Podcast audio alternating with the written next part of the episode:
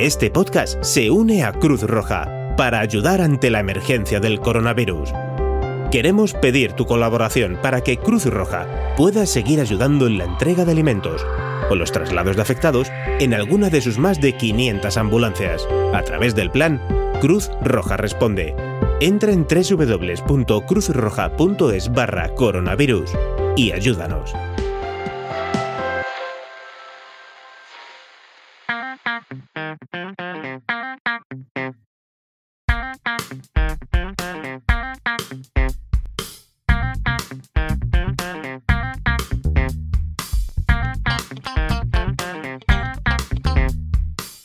Bienvenidos a Cine de Barra. El cine que puedes disfrutar bebiéndote un liso.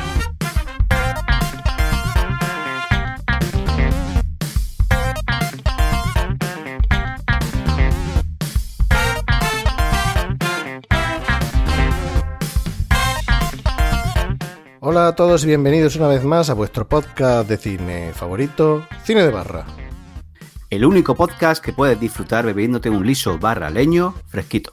Esto es Cine de Barra, vuestro podcast de migrante. Dale al rewind pa'lante si nos subimos a la parra. Desde Jaenerys Targaryen, antes él era murciano, y aunque no sea de su agrado, trae sinopsis arbitrarias. Ole ahí. Buenas, sorry, ¿qué tal? Qué bonito, Benal, qué bonito. Me ha llegado al alma, me emociona un poco, tengo los pelos de gallina. Y bueno, pues aquí estamos una vez más para, después de alguna ausencia en, en otros programas, pues para charlar un poco de la película que hoy nos trae aquí. Bueno, que no lo hemos dicho, pero eh, la venganza de, de Don Mendo. De ahí que la presentación sea, sea en verso. Si sus chistes son de mierda, se dice y no pasa nada. Se merece una aguantada y que nadie se la pierda. Buenas, Luigi. Bueno, muchas gracias por, por esa amenaza a mi integridad física y tal, ¿no? Pero se, se agradece que estemos aquí hablando de Don Mendo. Ya, ya me vengaré, ya me vengaré yo como el bueno de Fernando Fernán Gómez. No dice tacos ni coño. Panoplia de comentarios. Todos ellos legendarios como Perdona, Antonio. Deduzco que, deduzco que me presenta a mí, ¿verdad? Sí, sí, sí. gracias, gracias por la presentación. Tampoco, hombre, no, no se me recuerde por, por estar diciendo de perdón a Antonio, a, a nuestro amigo Antonio, de aquel programa de, de Shyamalan, que yo he, he hateado mucho más en otros programas. No, no a tu nivel, por supuesto, Benal, pero que yo creo que el, el más hater de todo de aquí eres tú. Pero, pero en fin, gracias por la presentación. Puede ser, puede En- Hombre, en el, hermosa rima. el mayor hateo de, yo creo, el mayor hateo de la historia de cine de barra fue eh, Ryan Johnson, ¿no? Sí, lo que pasa es que el hateo de Ryan, Lon- de Ryan Johnson fue censurado. Y- Autocensura, ¿no? Sí, fue autocensura porque fueron cinco minutos míos echando peste y después eh, los quité los cinco minutos íntegros. Pero bueno. Y aunque nunca me preseto, hoy la causa lo merece. ¿Te vas a reír con creces o vas a decir qué seto? Bueno, pues Qué- por una vez me he presentado yo, Ben Almadelman. Qué bonito, yo me emociono otra vez, tío. Qué emoción, qué emoción. Los pelos de gallina. Como Carpia. Bueno, pues eso, vamos a hablar de, de La venganza de Don Mendo, una obra de, de teatro de Pedro Muñoz Seca. Y vamos a hablar de la versión que en 1961 adaptó y dirigió y protagonizó Fernando Fernán Gómez, porque así no- nos lo propuso Valdis en el programa de Pajar y Exceso, porque hubo ciertas cositas que le recordó. De hecho, ahora que la he visto, eh, sí son varias, incluso mm, el, el que hace de rey. Eh, y la verdad es que, ha estado bien. Bueno, ¿qué os ha parecido este, este visionado de La venganza de Don Mendo? Que casualmente ayer lo emitieron en televisión, sí, y no lo sabíamos, o sea que, que va a estar en boga durante cinco minutos en Twitter, me refiero. ¿Y qué os ha parecido? Bueno, fue, fu- fue en Canal Sur, o sea que, que no, no es un canal que hoy vea mucho la gente por debajo de 60 años, ¿no? Pero bueno, No, ni nuestros oyentes japoneses tampoco ven Canal Sur. tampoco, tampoco. Pero bueno, la gente que es fan de, de Juan y Medio y de las oposiciones a, a Canal Sur lo habrá visto. Hombre, de la copla, ¿no? Esa gente que no cambia de canal, ¿no? Está directamente enciende la tele en Canal Sur y ahí se queda todo el día, ¿no? Digo, digo. bueno, ¿qué me decís de la venganza de Don Mendo? ¿Qué os ha parecido este visionado? Pues a mí me ha gustado, vamos, yo como comenté en el, en cuando estuvimos hablando de la película, eh, es una película que vi cuando era niño, no recuerdo co- con, cuántos años, y, y que me hizo mucha gracia, ¿no? Eh, viéndola ahora, pues bueno, el, el- digamos que no, no mantiene ese halo de encanto que tenía cuando, de cuando la vi de niño, porque suelen pasar estas cosas, ¿no? Pero a mí sigue pareciendo que está muy divertida, ¿no? Que, eh, hecha con, un, con mucho sentido del humor y, y a mí me ha gustado, yo la, la he disfrutado. Bueno, eh, para mí ha sido entretenida, tampoco ha sido cosa de otro mundo, pero bueno, no, no ha estado mal. Entretenida, yo la, la defino así, entretenida, simpática. A mí es que mm, es una película que me encanta. Yo la he visto muchas veces. Me sé mm, versos completos de, de fragmentos del diálogo y entonces me parece maravillosa la interpretación de Fernando Fernán Gómez. Demuéstralo. Eh, Cita, cita alguno, cita alguno. No, no, no es necesario ahora que me ponga a citar ninguno, pero, pero te lo puedo Declama, asegurar, declama. te, te puedo asegurar que con, con- con un amigo que, que tengo, que también se sabe, pues, pues citamos en muchas ocasiones eh, fragmentos de, de- y nos damos el pie uno al otro, ¿no? Eh, y la verdad es que la adaptación que hizo Fernando Fernández Gómez es una de tantas, porque es una obra de teatro que se ha adaptado muchísimas veces, una de las más representadas en, en el teatro, la historia del teatro español, y sigue siéndolo todavía. Y a mí la obra de teatro de Muñoz Seca me gusta mucho, pero la adaptación cinematográfica de Fernando Fernández Gómez me parece, me parece genial. No cambia demasiado con respecto, luego hablaremos sobre ello, con respecto a la obra de teatro, pero, pero me hace mucha gracia el, el vestuario, eh, bueno, muchas cosas de las que ahora hablaremos y, y una película que me encantó cuando la vi de pequeño y que he seguido viendo eh, muchísimas veces a lo largo de, de- de mi ya larga vida toda vida. Valdi, se te escucha regular tirando muy mal. Sí, hay, hay como ruido. Hay ruido no sé, y se algo te va y se te viene la voz. y te aleja. ¿Me- ¿Mejor ahora o no? Está en una mecedora, ahora sí. Una mecedora. Vale, vale, in- intentaré, in- intentaré no. Estoy como la abuela. Ahora se te Eh, escucha bien. Me escucha bien, vale. Ahora muy Pues, bien. pues eso, que ne- no, no sé si, si, si soy capaz de repetirlo. Simplemente que, que es una película que me encanta, la, la obra de teatro me gusta y la actuación cinematográfica de Fernando Fernández Gómez me, me gusta mucho más. Me, me parece fantástica. Si queréis, luego hablamos de Fernando Fernández Gómez porque es, una, mm, es un cineasta que, que, que admiro. No te vamos a decir que te vayas a la mierda, que se vaya usted a la mierda, pero, pero sí. Eso es lo, tri- eso, eso es lo triste, Benal, que, que la imagen que tienen, no ya los millennials, por supuesto, que no conocen a este señor de edad, pero la imagen que tiene mucha gente de Fernando Fernández Gómez es la de un señor mayor eh, agriado, eh, diciéndole, eh, diciéndole mm, a la mierda, a la mierda a Pablo Carbonell, que había ido No. a darle un poco, había ido a No. ¿No era No, Pablo no, no, Carbonell? no. A Pablo Carbonell le dijo, no lo sé. Y el, el- a la mierda se lo dijo a un señor que creo que le, no sé si le fue a pedir un dijo que- autógrafo o algo sí, así. sí, que lo felicitaba porque le fuera mirado suyo y fue a pedirle un autógrafo. Sí, es cierto, es cierto, tienes razón. Pero en cualquier caso, eh, la, la figura de Fernando Fernández Gómez es tan gigantesca que, que resulta muy triste que, que sean esas imágenes las que mucha gente tiene de él. De todas formas, me, me va a permitir que te, que te haga una pequeña matización, que cuando hablas de los millennials, realmente esto es una cosa que la gente eh, se confunde con este, con este tema, y es que realmente los millennials no son los chavales que ahora son jóvenes, los millennials son más o menos ca- prácticamente gente de nuestra edad, no la tuya, Valdis, eh, Gracias, prácticamente gente de nuestra edad, porque son los nacidos básicamente en- a principios de los 80, ¿no? Y, mm, lo que pasa es que, claro, la gente ya asocia lo del ser millennial a, haber nacido en el cambio de milenio, ¿no? Y no, esos son los lo de la generación Z. O sea, que realmente el, el- el- tema de millennial se suele usar mal. Pero que, que sí, que un poco lo que, lo que estabas diciendo, pues sí, es algo que también que, que he pensado, ¿no? Que, que la, mm, la imagen que, que se tenía, pues en los últimos años ya de la vida de, este hombre, pues era, era pues la del vayas a la mierda y que había parodia al respecto y todo eso, ¿no? Y, bueno, y realmente pues el hombre es un, tío que hizo un montón de cosas a lo largo de su carrera, ¿no? Hombre, es que como nos pongamos aquí a hablar de, de la vida y obra de Fernando Fernández Gómez, nos podemos tirar días. No voy a decir horas porque ahora dura un programa normal sin temática alguna, pero días o semanas sería hablar de, este señor. Un mito en, el cine español. Efectivamente, un mito del cine, del cine español por su. Porque además es que el tío hacía de todo. O sea, el tío escribía, dirigía, interpretaba. Bueno, es, es impresionante. Dirigió más de 30 películas, ¿no?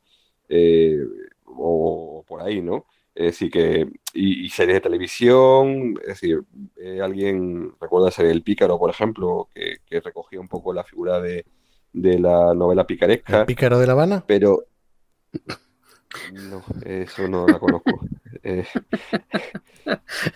pero, pero solamente un par de, además de La Venganza de de la que vamos a hablar hoy, solamente déjame recomendar un un, par de cosas de, de Fernando Fernández Gómez, ¿vale?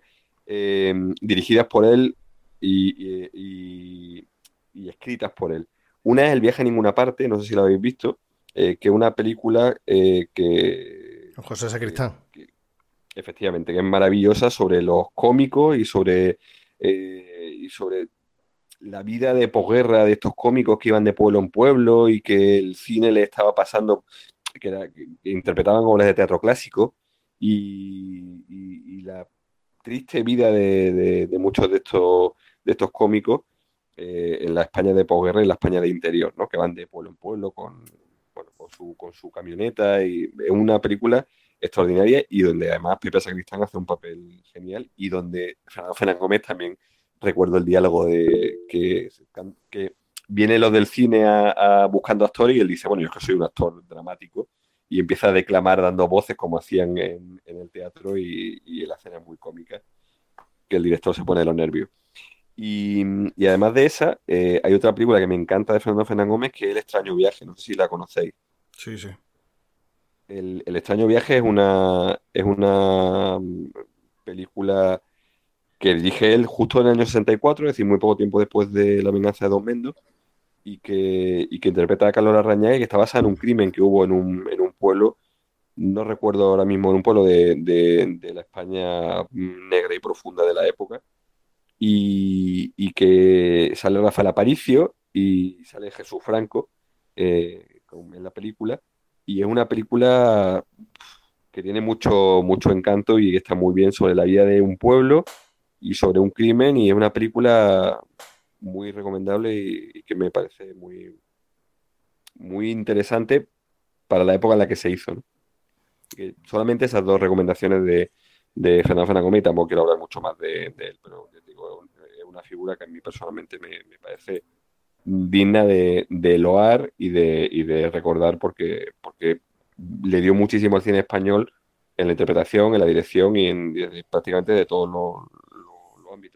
Yo creía que ibas a citar un chiste recurrente que suele hacer Luigi Bercotti relacionado con el baloncesto. Y, era la dirección y que también protagonizó de una película también del año 86 junto al viaje en ninguna parte que era Mambrú se fue a la guerra. Chiste eh, recurrente sobre, magnífico sobre el baloncesto. Y entrenado ahora, ¿no? Cierto. Bueno. Se me ocurren otras cosas mejores de, de Gómez. Bueno, y, del autor de La venganza de Don Mendo, de, Pedro Muñoz Seca, ¿qué, podéis decirme de, de este gaditano, nacido en el puerto Santa María en el año 79 y que fue fusilado por el bando republicano en Paracuello en el año 36 con una anécdota muy, no sé si llama graciosa, pero, pero sí ingeniosa, pero sí ingeniosa, sobre, sobre su muerte, sobre su fusilamiento. ¿Qué me decís de este, de este pavo? Bueno, yo, yo no he leído mucho sobre él. Mm, a raíz de la película busqué la dirección y, y tampoco he leído mucho él. Eh, sí que leí cuando falleció que tenía, tenía un montón de obras, pero muchísimas. Eh, y bueno, que eso, acabó fusilado en, en Paracuellos, en el 36. Y no era muy, muy mayor, creo que era cincuenta y pico años los que tenía, o sea, que podía haber dado muchas más obras si hubiese seguido vivo. Cuenta la, la famosa frase que dijo. Es que no me la sé de memoria, cuéntala tú, Bernal. No, no, no te vas a ver. Hombre, hay dudas, no se sabe si se lo dijo a su carcelero o se lo dijo a, a los que le fusilaron. Ahí hay mm, que no se sabe exactamente, pero sí se le atribuye que, que digamos que cuando lo iban a fusilar, que, que él dijo, podéis quitarme la hacienda, mis tierras, mis riquezas, incluso podéis quitarme como vais a hacer la vida, pero hay una cosa que no me podéis quitar, y es el miedo que tengo. O sea, el tío se sacó, incluso cuando iba a morir, se sacó el, el rabo y empezó ahí a partir almendras. De, de, de hecho, se cuenta eso que, que mm, los que lo iban a fusilar, pues que, que no, que no querían, pero que no tenían más, más remedio, porque si no ellos iban a ser los fusilados. Y que, y que él, le, le, digamos, entre comillas, que les, con- les consoló, le consolólo, vamos, Lolo, Aconsejólo. aconsejólo, y le dijo que, que no pasaba nada, que dice, dice, aunque me temo que ustedes no tienen intención de incluirme en su círculo de amistades.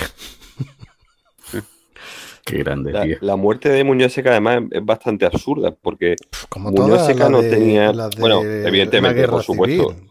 Es que lo, Como mataron de- por ser del de- otro bando, del bando contrario, no porque hiciera nada.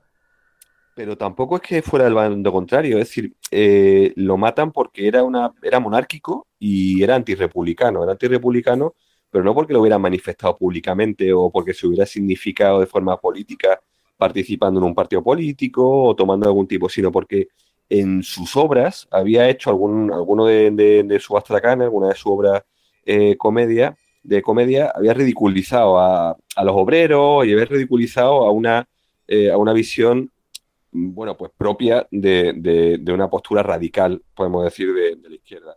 Eh, pero realmente él no, no era una persona que hubiese, es verdad que sí que era amigo de Alfonso XIII o conocido de Alfonso XIII eh, y que procede de una, de una tradición eh, monárquica, ¿no? Y eso sí que él nunca lo, lo ocultó, pero, pero la muerte de, de Muñoz Seca, mm, eh, bueno, la muerte de, de Paracuello, la matanza de Paracuello son uno de los crímenes de, de- del bando republicano en el momento en el que se está produciendo el asedio de Madrid, como, como sabéis, las tropas de, de- de los, tropas nacionales, podríamos decir, están en la, en las afueras de la, la ciudad universitaria, en la zona de Moncloa, y, el momento que, los republicanos, el gobierno de, de Madrid, en mitad del, del miedo por, porque puedan eh, llegar los nacionales y puedan liberar todos esos presos, entre esos presos había, eh, por supuesto, había oficiales, había militares y había, pues, había gente de, de todo tipo, eh, pues comienzan a llevarse, a evacuar a los presos de las distintas cárceles con el fin de trasladarlos, según decían, pero muchas veces no los trasladaban, sino que lo que se llaman sacas, eh, pues fueron a, la zona de, Paracuellos de, Jarama y, ahí fueron fusilados muchos de ellos. Y fueron bastante aleatorias, bueno, aleatorias no, había listas de personas eh, y algunas de ellas, pues algunos de los camiones eh, que se evacuaron, pues directamente fueron eh, al pelotón de fusilamiento y otros, en cambio, pues sí que llegaron a su destino y fueron evacuados. Eh, bueno, y luego ya sabéis también el, asunto de si Carrillo estaba al tanto no estaba al tanto, pero no vamos a entrar en este asunto.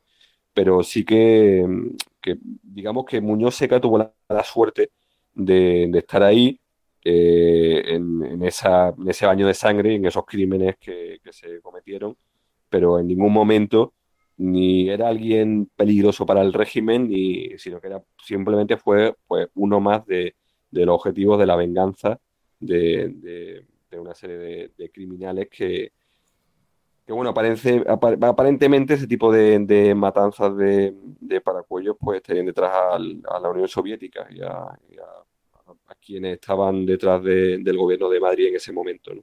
O sea, sin sentido la, la muerte de, de Sí. Muñoz Seca como la de García Lorca, una por un bando y otra por otro. O sea, Sí, Sí. es que se puede comparar, las dos son... Vaya, de hecho, Jacinto Benavente dijo que a Muñoz Seca no lo mató la barbarie, que lo que le mató fue la envidia. Y dijo que la frase, una frase célebre que la envidia sabe encontrar a sus cómplices. Pero bueno, Es que hubo, eh, en la guerra civil hubo mucha gente que aprovechó las circunstancias para, para bueno, pues para, cuenta. Exactamente, Ajusta, ajusta cuenta. las rencillas que, sobre todo, además, eh, fue muy, muy, muy, muy notable, está muy, muy recogido por, por los historiadores y por muchos libros en, en muchos pueblos, donde rencillas que había en relación con las tierras o con que el abuelo hizo no sé qué o con que tu padre no sé cuánto o con que ya te vas a enterar y ya te lo vas a cobrar. Y por parte de tanto de un bando como de otro, es decir, crímenes hubo por, por ambos bandos y en muchas ocasiones sin carácter político, sino por una cuestión de amenaza personal. Yo quería decir que, mm, que es una lástima que falleciera relativamente pronto porque hubiera sido uno de los ídolos de Luigi Bercotti, porque está aquí recogida la, la anécdota que le preguntaron los cinco hombres de la literatura de las letras españolas y a lo que a lo que el señor Muñoz Seca respondió. Dice Don Miguel de una 1, Benito Pérez Gal 2, Miguel de Cerván 3, Luca de Tena Tor- Don Tor 4 y Benavente Don Ja 5. Es todo muy, es todo muy Luigi, ¿no? Ingenioso. Sí, porque eso forma parte de, de su sentido del humor. Eh, habéis visto la película que hace mucho juego de palabras, que utiliza mucho el lenguaje eh, para construir no solamente situaciones absurdas, sino expresiones eh, algunas veces muy, muy graciosas, ¿no? Eh, como, vaya, hay muchos ejemplos, ¿no? Eh, Además, so- sobre todo también con ese anacronismo, ¿no? De, de mezclarte expresiones más modernas con, con el lenguaje de, de pues de la época que está, de la época que está, que está representando, ¿no? O tipo pues de eh, sostenella y ese tipo de cosas, ¿no? Entonces, una, No, no, mí me, me parece que queda, que te produce un efecto muy cómico y que queda muy chulo. A mí me el uso recordó... de la, de la drújula y... A mí me recordó a que ya que hablamos hace poco en un programa al adelantado don Rodrigo de, de Carrera, de Les Luthier. Esa manera de, de, de contar las cosas en verso y con ese, con ese humor me recordó mucho. Lo estaba viendo y digamos que eso ha sido casi lo que más me, me ha gustado, que más recordaba a Les Luthier. Bueno, digamos que Les Luthier recuerdan Sí, a sí. la venganza de Don Mendo. Sí, sí, sí, sí, sí. Porque seguramente, vaya, no lo sé con certeza, pero seguramente también, porque es una obra muy, en la literatura eh, hispana, es una obra muy, muy conocida y muy difundida. Seguramente lo conocían, evidentemente. Bueno, y antes de, de hablar de, de, de esta versión de, de Fernando Fernández Gómez, decís que al ser una obra teatral, pues se, ha, se han hecho múltiples versiones, incluso en película. Y yo quería preguntaros si habéis visto una versión que hicieron en el año 2010 llamada Don Mendo Rock, Don Mendo Rock La Venganza con música de Kiko Veneno y, y que la protagonizó Paz Vega, que tiene pinta de ser un peliculote, pero peliculote. En Phil Affinity le dan un 2,3, o sea que eso tiene que ser sublime. Yo no, yo no he visto. Y fue no porque se equivocó. Es que le di la nota. No, vaya, de hecho todos los comentarios que hay de los críticos todos son súper negativos. ¿Eh? Atropellada farsa coral de tono y ritmo rancio y trasnochado. Marciana no tiene ni pies ni cabeza, ni humor, ni sentido, ni sensibilidad. Joder. Bueno, bueno, bueno. El guion es un desaguisado. Ha habido, ha habido muchas adaptaciones, tanto en teatro como en, como en cine, como en televisión, Eh, recuerdo, por ejemplo, una de Manolo Gómez Burr, otra de Saza Tornil, por ejemplo, de, de Saza. Ha habido muchas adaptaciones eh, de La venganza de Don Mendo, pero a mí personalmente la que, la que me sigue gustando como ninguna otra es esta de Fernando Fernández Gómez. Es que es una, una spoon movie. Ah, O sea, a mí me ha recordado, mm, no sé si será la primera, pero a, a mí me ha recordado, eh, ¿qué te digo yo? Un agárralo como pueda o... o Véngate como Sí. puedas. Mm, Sí, Sí, o incluso, o incluso cine de Monty Python. Es que el, sí. el género de la, de las tracanadas eh, está relacionado con, con ese tipo de humor eh, también que, que tiene que ver con, con- con lo absurdo. Eh, el uso del lenguaje en muchas ocasiones también. eh, estoy pensando, por ejemplo, en, en- en piezas de Monty Python Flying Circus que, donde juegan con el lenguaje y hacen bromas con el lenguaje. Como Eh, cuando dice, decid, David, decid, y dice, hablad, hablad, hablad. Sí, bueno, no, eh, mu- muchas de ellos. Es que eso forma parte de- del, del propio Astracán. El, no, no- sé si lo hemos comentado, ¿no? El género eh, de Astracanada eh, se lo inventa, se lo inventa Muñoz Seca. Bueno, Muñoz Seca y su, y su colaborador Pedro Pérez Fernández, que también lo escribían, escribieron a media muchas Los muchas Pedros. cosas, ¿no? Exacto, los Pedros lo, lo llamaban, ¿no? No, no sé, Eh, lo he dicho porque los dos se llaman Pedro, no sé sí. si lo llamaban o no. Sí, bueno, eran, eran los dos, eran los dos Pedro, efectivamente. Pero, mm, eso digo, se llaman los dos Pedro. Pero mm, muchas de, de las obras las escribieron a, a medias los, los dos, ¿no? Y, y- y los dos crearon ese, género de, las tracanadas, eh, que, que un, digamos, una especie de sainete, no sé si, os acordáis de los sainetes de, de los hermanos Álvarez Quintero y todo esto, ¿no? donde hablan de situaciones cotidianas y donde, bueno, con un toque, de humor y de caricatura. El, caso de las tracanadas va tres pasos más allá que el del sainete, porque las tracanadas además eh, lo que pretende fundamentalmente es hacerte reír.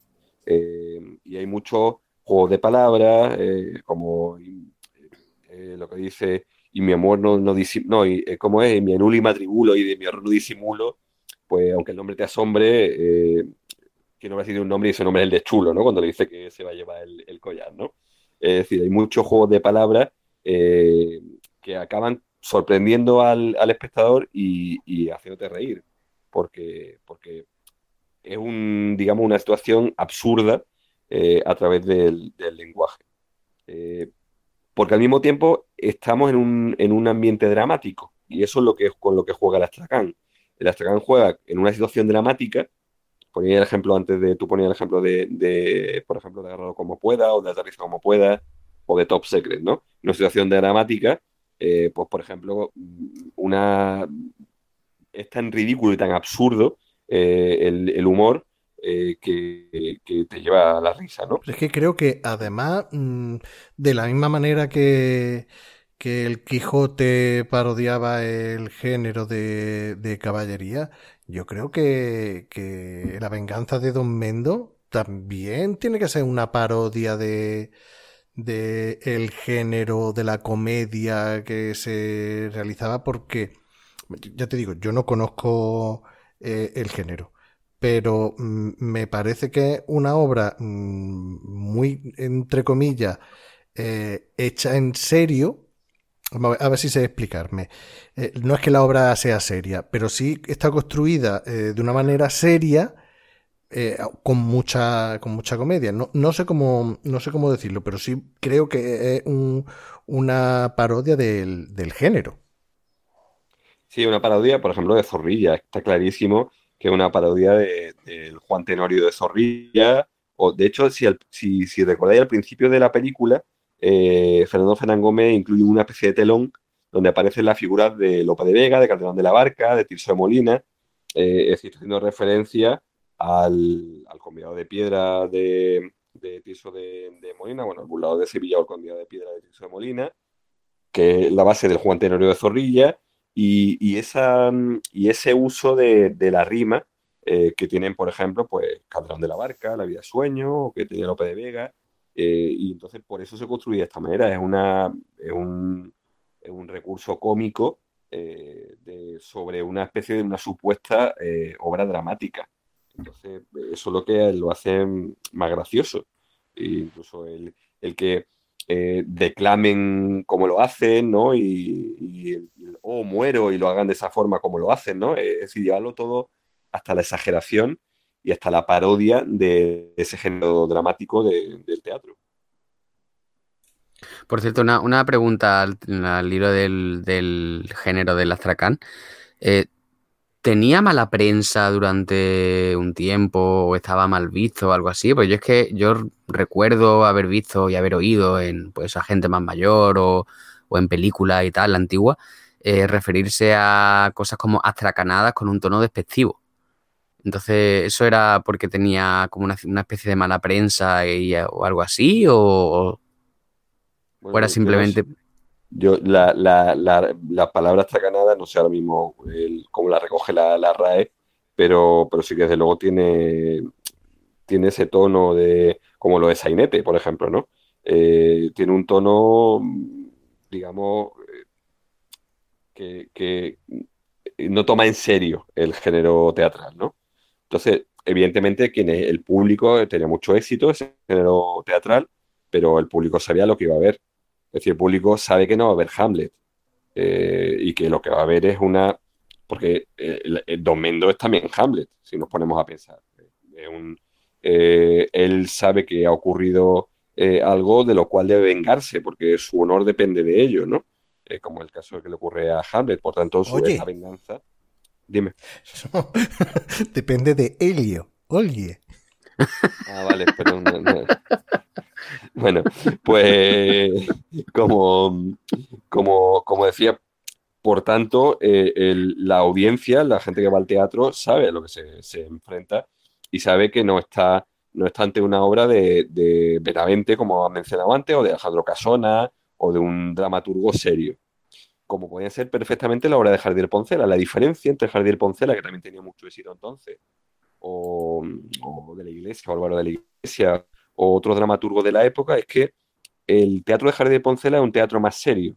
Es decir, una obra de teatro donde hay comedia, donde una comedia que puede ser a veces absurda o a veces con un toque más elegante, pero las tracanada sabemos a lo que vamos. Las tracanada sería eh, lo absurdo eh, y, lo ridículo hasta el punto de, de eso, de, de, de, hacernos reír, como puede ser eh, una película de los Monty Python, o puede ser Top Secret, o puede ser eh, Aterriza como pueda. Es una película en la que tú sabes a lo que vas. Eh, pero lógicamente te puede gustar más o menos, pero tú sabes que esa película no es una, no es una obra de arte eh, de, de, gran arte calidad. De gran calidad, exactamente, ¿no?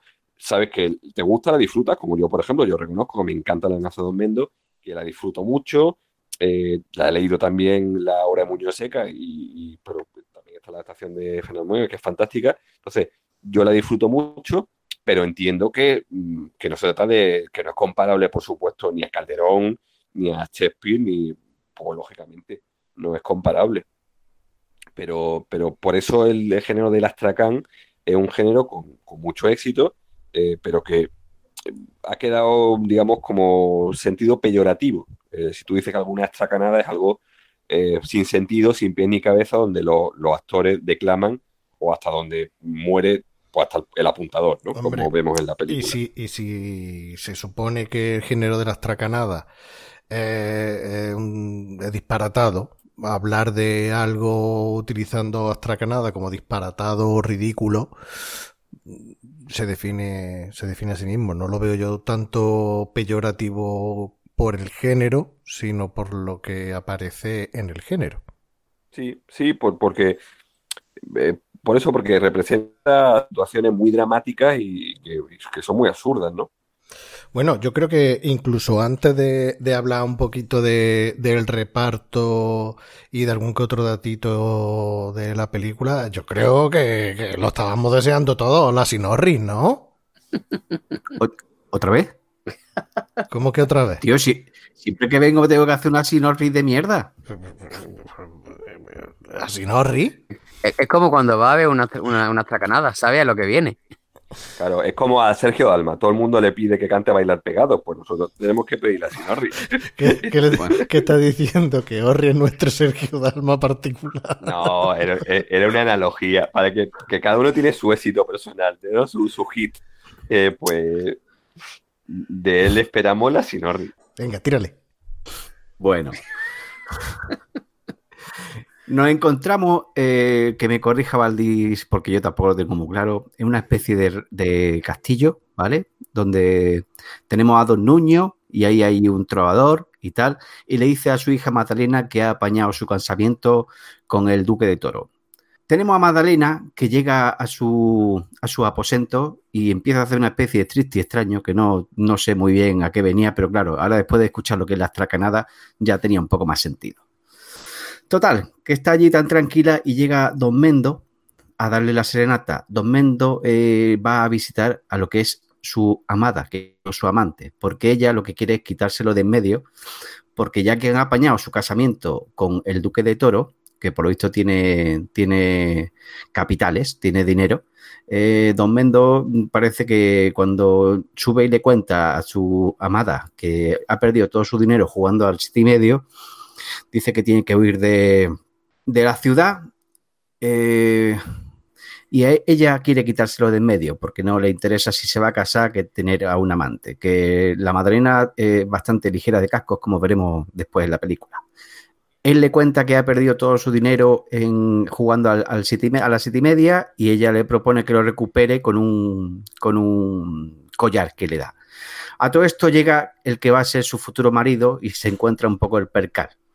Entonces, para evitar eh, que mancillen el, a la dama, el, honor de la dama, eh, Don Mendo dice que no, que él, la ha subido a robar, que él no es el, amante de, de, ella. Ella, mm, para salvar el culo, lo corrobora y total, que se descubre ahí un perca extraño que, que parece que Don Mendo ha ido a robar. Para, para salvar el honor de la, de la dama. Vale, entonces se llevan preso a Don Mendo, ¿vale? Porque para salvar el, el, honor de la dama dice que ha robado y se lo llevan a la cárcel. Entonces, él empieza a sospechar cosas raras porque el duque de Toro y la Madalena se están rozando más de la cuenta, así con mucho cariño, y está diciendo Don Mendo, me cago en la puta, que, que está, me está engañando. Él se fuga de la cárcel y planea una venganza que, que, con el tiempo se hace trovador y tiene a todas las tías de calle, se las lleva todas de calle, y bueno, ahí se lía un poco un follón en una cueva que ya comentaremos ahora.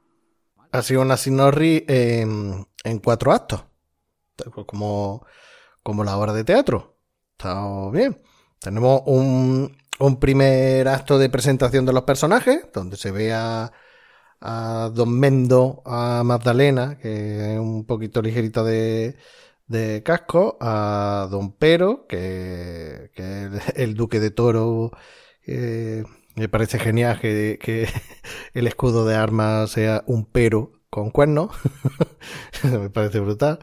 Te presenta los personajes del primer acto. Luego mmm, sería la detención, eh, simulación de, de su. ¿Qué, ¿Qué, era lo que le, le hacía? Lo, lo emparedaban. Lo emparedar con la mano fuera, sí, lo, como un ladrón. Sí, lo, lo, lo, emparedaban. Y el tercer acto, la reaparición de, de Don Mendo en este, ya para vengarse. en este caso como, como trovador. Y el final que, que muere estar apuntado en, en la cueva. Todo ello con unos decorados simplemente espectaculares. Porque son maravillosos los decorados, son maravillosos. Los, los decorados, por cierto, en, en, en, una representación de infantil mmm, son por el estilo, ¿eh? Y bueno, en la cuanto. estantería pintada con, con, lo, eh, con, con, el espejo y todo eso pintado en la pared. Y el fuego. La, el, el, fuego. fuego maravilloso y la antorcha, ¿no? Cuando le da con la antorcha, además en la lucha a, a Don Pero, está luchando con él y le da con la antorcha en la cara y luego se le ve el bigote humeante. Y la, la fuente, la fuente de la cueva con brilli brilli. Sí, el, el, los decorados son maravillosos. Son, sí, son el agua también ahí cayendo, es que esto, esto es maravilloso y la, lo, los símbolos que tienen todo en el pecho del, pues, de los caballeros y tal, y que son de una cutrez deliciosa, vamos. Yo creo que, que la parte sería el inicio de, del, tercer acto, cuando hay una guerra, unas batallas ahí que la está dirigiendo el duque de Toro en nombre de, del rey eh, esa parte, yo creo que, eh, bueno, esa parte, no sé si eh, lo de que muere hasta la punta 2 en esta película es real, pero... Literal. Literal. Pero yo creo que esa parte. Spoiler. Yo creo que esa parte es inventada de Fernando Fernán Gómez, esa adaptación. Mm, a mí hay una cosa que, que, que me pirra, que es los hombres de Tu ves nada, que, que de buena primera desaparecen de, de pantalla y aparecen en otro lado. Yo creo que toda esa parte, eh, que tiene un montón de humor visual, supongo, supongo que será de la adaptación de Fernando Fernán Gómez, que no será de la obra original. No, hay, hay, hay cosas que, que sí son de Fernando Fernán Gómez, como por ejemplo lo que, lo que hemos hablado antes de los primos, que son los, los, señores de Pravia, eh, cuando saltan eh, para defender el honor de la familia, porque, porque ya Don Manso, o sea, eh, perdón, Don, Don Manso no, el, el padre de, de, de Don Nuño. ya- exacto, Don, Don Nuño, Manso de Jarama, ya mayor, dice, no, tú no puedes defender el honor a la familia, salen los primos y dicen, enos aquí, enos de Pravia, como el desodorante y como el jabón de enos de. Pravia, ¿no? Exactamente. Entonces, ahí se vuelve Fernando Fernán Gómez a la- al espectador y dice, ¿qué jabón? Eso es un chorizo que mete Fernando Fernán Gómez en, en la Sí, película. romp- Eso no está en, rompiendo la cuarta pared. Exacto, eso no está en la, en la obra de, de teatro y, y tampoco está la muerte del apuntador en la obra de, de teatro. En la obra de teatro el final es exactamente igual, es decir, lo- los, diálogos son muy parecidos y Menda es Don Mendo y Don Mendo mata a Menda, y, pero no aparece, no aparece el, el- el apuntador como en la película muriendo. Eh, es decir, hay muchos elementos que incluye Fernando Fernández Gómez en la, en la película, sobre todo elementos visuales, como tú decías, y que, y que son, y que son Esas, son esas maravillosos. máquinas de tortura. Esas máquinas de eso- tortura de corchopán. Exactamente, eso mismo, por ejemplo, esa sala de tortura no está en la obra de teatro de, de Muñoz Seca. Eh, ni, lo, ni, lo, ni las víctimas de la tortura que están ahí, uno que se está, le están duchando, si os, si os fijáis, está ahí ¡ah! gritando porque le están duchando. Eh, otros que Moli- están ahí dando- molinillo con pluma. eso, con plumas en Las los pies. en las plantas de los pies. Eso, eso. Ese tipo de, de- de cosas, esa sala de tortura es tan delirante e invención de Fernando Fernández Gómez porque no aparece en la obra de, de teatro de Muñoz Seca. Con lo cual, hay cosas que hacen todavía mucho más, más divertida, más graciosa la película, gracias a la aportación de Fernán Gómez, como las antorchas, como el fuego de la chimenea y como tantas cosas que, como la, la propia eh, el, propio aspecto que lleva, las calzas que me lleva Fernando Fernández Gómez, que lleva eh, Don Mendo, son geniales. La peluca que lleva Don Mendo, eh, hay, hay cosas que son, o, el, o, el- o la verruga, por ejemplo, que lleva la, la dueña, ¿no? Que lleva Doña Ramírez, que llaman Luisa Ponte. Eh, hay, hay cosas muy, muy geniales en, la película y que son fruto, lógicamente, de la adaptación cinematográfica de, de Fernán Gómez. Bueno, ahora que has dicho un reparto, un reparto con lo mejor de, de, de la época. Lo mejor de la época, como has dicho, María Luisa Ponte, está Juanjo Menéndez haciendo de, de Don Pero, eh, a mí el, el Rey Alfonso me, me encanta, Antonio Gariza, Antonio Gariza. Antonio Gariza me, me encanta, es un actor que siempre me, me ha hecho mucha gracia visualmente, o sea, solo verlo me, me ha hecho, me ha hecho gracia la cara que, que que tiene. Tiene una cara de WhatsApp y de troll. Sí, el pobre Afonso VII, el emperador, el rey de, el rey de León. Eh, no, pero también, por ejemplo, sale, sale José Vivo, que es el que hace de Marqués de Moncada, que era también otro actor habitual del cine de la época, haciendo como de, de galán. Eh, sale también Francisco Camoira, del que hablamos cuando, el hermano de Quique, del que hablamos en, la- en las películas de, de Mariano Zores, por ejemplo. Sale Xanda Bolas, que es un, que es un secundario muy, muy tradicional, que ha hecho miles de películas en los años 50, 40 en el cine español y que a mí siempre me hizo mucha gracia el nombre que tenía, que era Xandas Bolas. Eh, no sé, salen, salen mucho.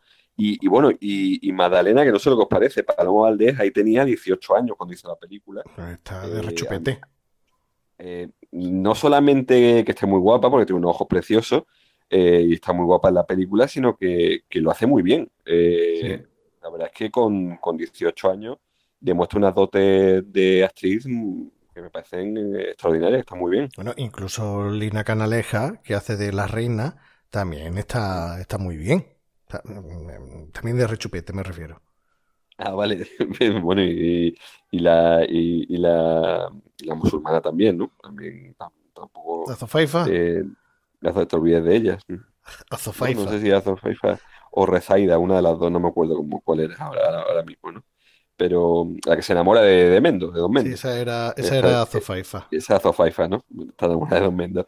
No, el, el reparto eh, está muy bien y, y la, interpretación de... A mí me hace mucha gracia el Abad, por ejemplo. No sé si, si El de os las habéis barbas, reparado ¿no? en ello. El Abad primado, por ejemplo, eh, e Isidoro de Sevilla. Pero es que Isidoro de Sevilla lo vieta en mil pesetas. No sé si os acordáis vosotros. o Sí, ya sí. muy... Lo vieta en mil pesetas, donde salía Isidoro de Sevilla, es que es igual. O sea, ha cogido Fernando Fernández Gómez el billete de mil pesetas que circulaba en los años 50 y ha dicho, voy a vestir a, a- al abad, al abad primado como a Isidoro de Sevilla los billetes de mil pesetas. Y, y es fantástico, o sea, me hace mucha, mucha gracia también, ¿no? El- el- el- la, la escenografía, el, el vestuario y todo eso, lo decorado, todo eso me parece un acierto. Eh, Me hace eh, mucha gracia. a propósito. Me hace mucha gracia la, la que habla en catalán. Pero bueno, Sí. es que la que habla en catalán es, es Berenguela. Eh, claro, pero es que la Berenguela, que era la mujer de Alfonso VII, realmente era de Barcelona. Entonces, por eso la ponen, por eso la ponen así, hablando con ese No, acento no, catalán. no es la mujer, ¿eh? es una, es una de la- del séquito, me parece. Sí, sí, es una del La que habla en séquito, catalán. no es la reina. Ah, pues entonces será alguien del sec de. Ah, claro, la marquesa de Tarrasa es la que habla en catalán, claro. La marquesa de Tarrasa, que es, es una del séquito de, de la reina Berenguela. Sí. Ujú. Vale, entonces sí. Eh, pero, pero bueno, es, es por, es por lo mismo, ¿no? Es porque procede tanto Berenguela como, como las que iban como sus damas de compañía eran, eran catalanas, ¿no? Entonces por eso me imagino que la- las puso, las puso así. Bueno, y la, la sota de bastos, ¿qué pinta ahí? que otra, otra, otra Bueno, bueno, curiosidad ingeniosa. Esa de- es dos o tres veces ahí. que se me va, que se me va. Has dicho la reina Berenguela y se me ha venido a la cabeza la canción de Rosa León. Pues no sé a qué te refieres. La Yo reina tampoco. berenguela. Desde, desde aquí un, un saludo para un brindis para Doc, que tenemos una, una anécdota privada de, con, con la canción. Ah, pensaba que era con Rosa León. No, no, no. Dios nos libre. Bueno, entonces tiene su, también tiene su audiencia. Eh, no sé, no, pero la sota de la sota de Basto, bueno, igual que las cartas de Heraclio Fournier que salen en, en la, en la, en la partida de siete y media, que también es una creación de, de Fernando Fernández Gómez. La Y la partida de siete y media, claro, la ficha de dominó, el- la partida de siete y media también eh, eh, es genial, ¿no? Y el, y el cariñena eh, que, que se bebe y que lo hace perder la, lo hace perder la cabeza y, y que por eso acaba, acaba jugando, acaba jugándose todo su patrimonio. Bueno, ¿qué más decís? ¿Qué más os ha gustado de, de la pinícula? Bueno, es un poco lo que hemos comentado antes, precisamente antes de entrar a, a grabar, eh, que hemos comentado un montón de cosas. Valdis creo que no ha comentado ahora mismo el, el hecho de que había una carta que eran siete y media justas. Sí, exactamente, ahí lo hemos comentado antes, tiene razón, Orri.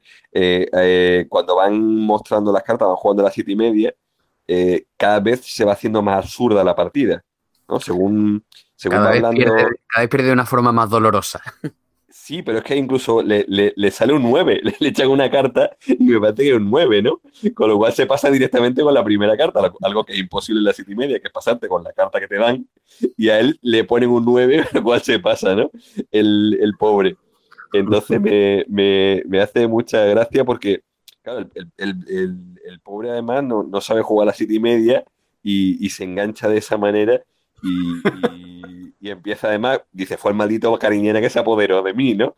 Entre un vaso y otro vaso, el varón las cartas dio y empieza, y bueno, y dije paso y, a partir de ahí ya empiezan a, a- a ver pluma realmente el, el varón de media que aprovecha, aprovecha de- del pobre Don Mendo para, para desplumarlo. Y, y claro, y cada vez las cartas son más absurdas. Entonces llega un momento que la carta es una ficha de dominó y hay otra de las cartas que sacan que directamente en la siete y media tiene un 7 y una figura en una sola carta dibujada, ¿no? Y, y entonces a partir de ahí ya empieza con lo de 15 veces me pasé y una vez me planté, que es uno de los, eh, no sé si lo, si lo sabéis, pero es uno de los, de los versos más recordados de, de La venganza de Don Mendo, ¿no? El de Le volví y perdí y, me dio medio un 7, ¿no? Y, y, pasarse es peor, ¿no?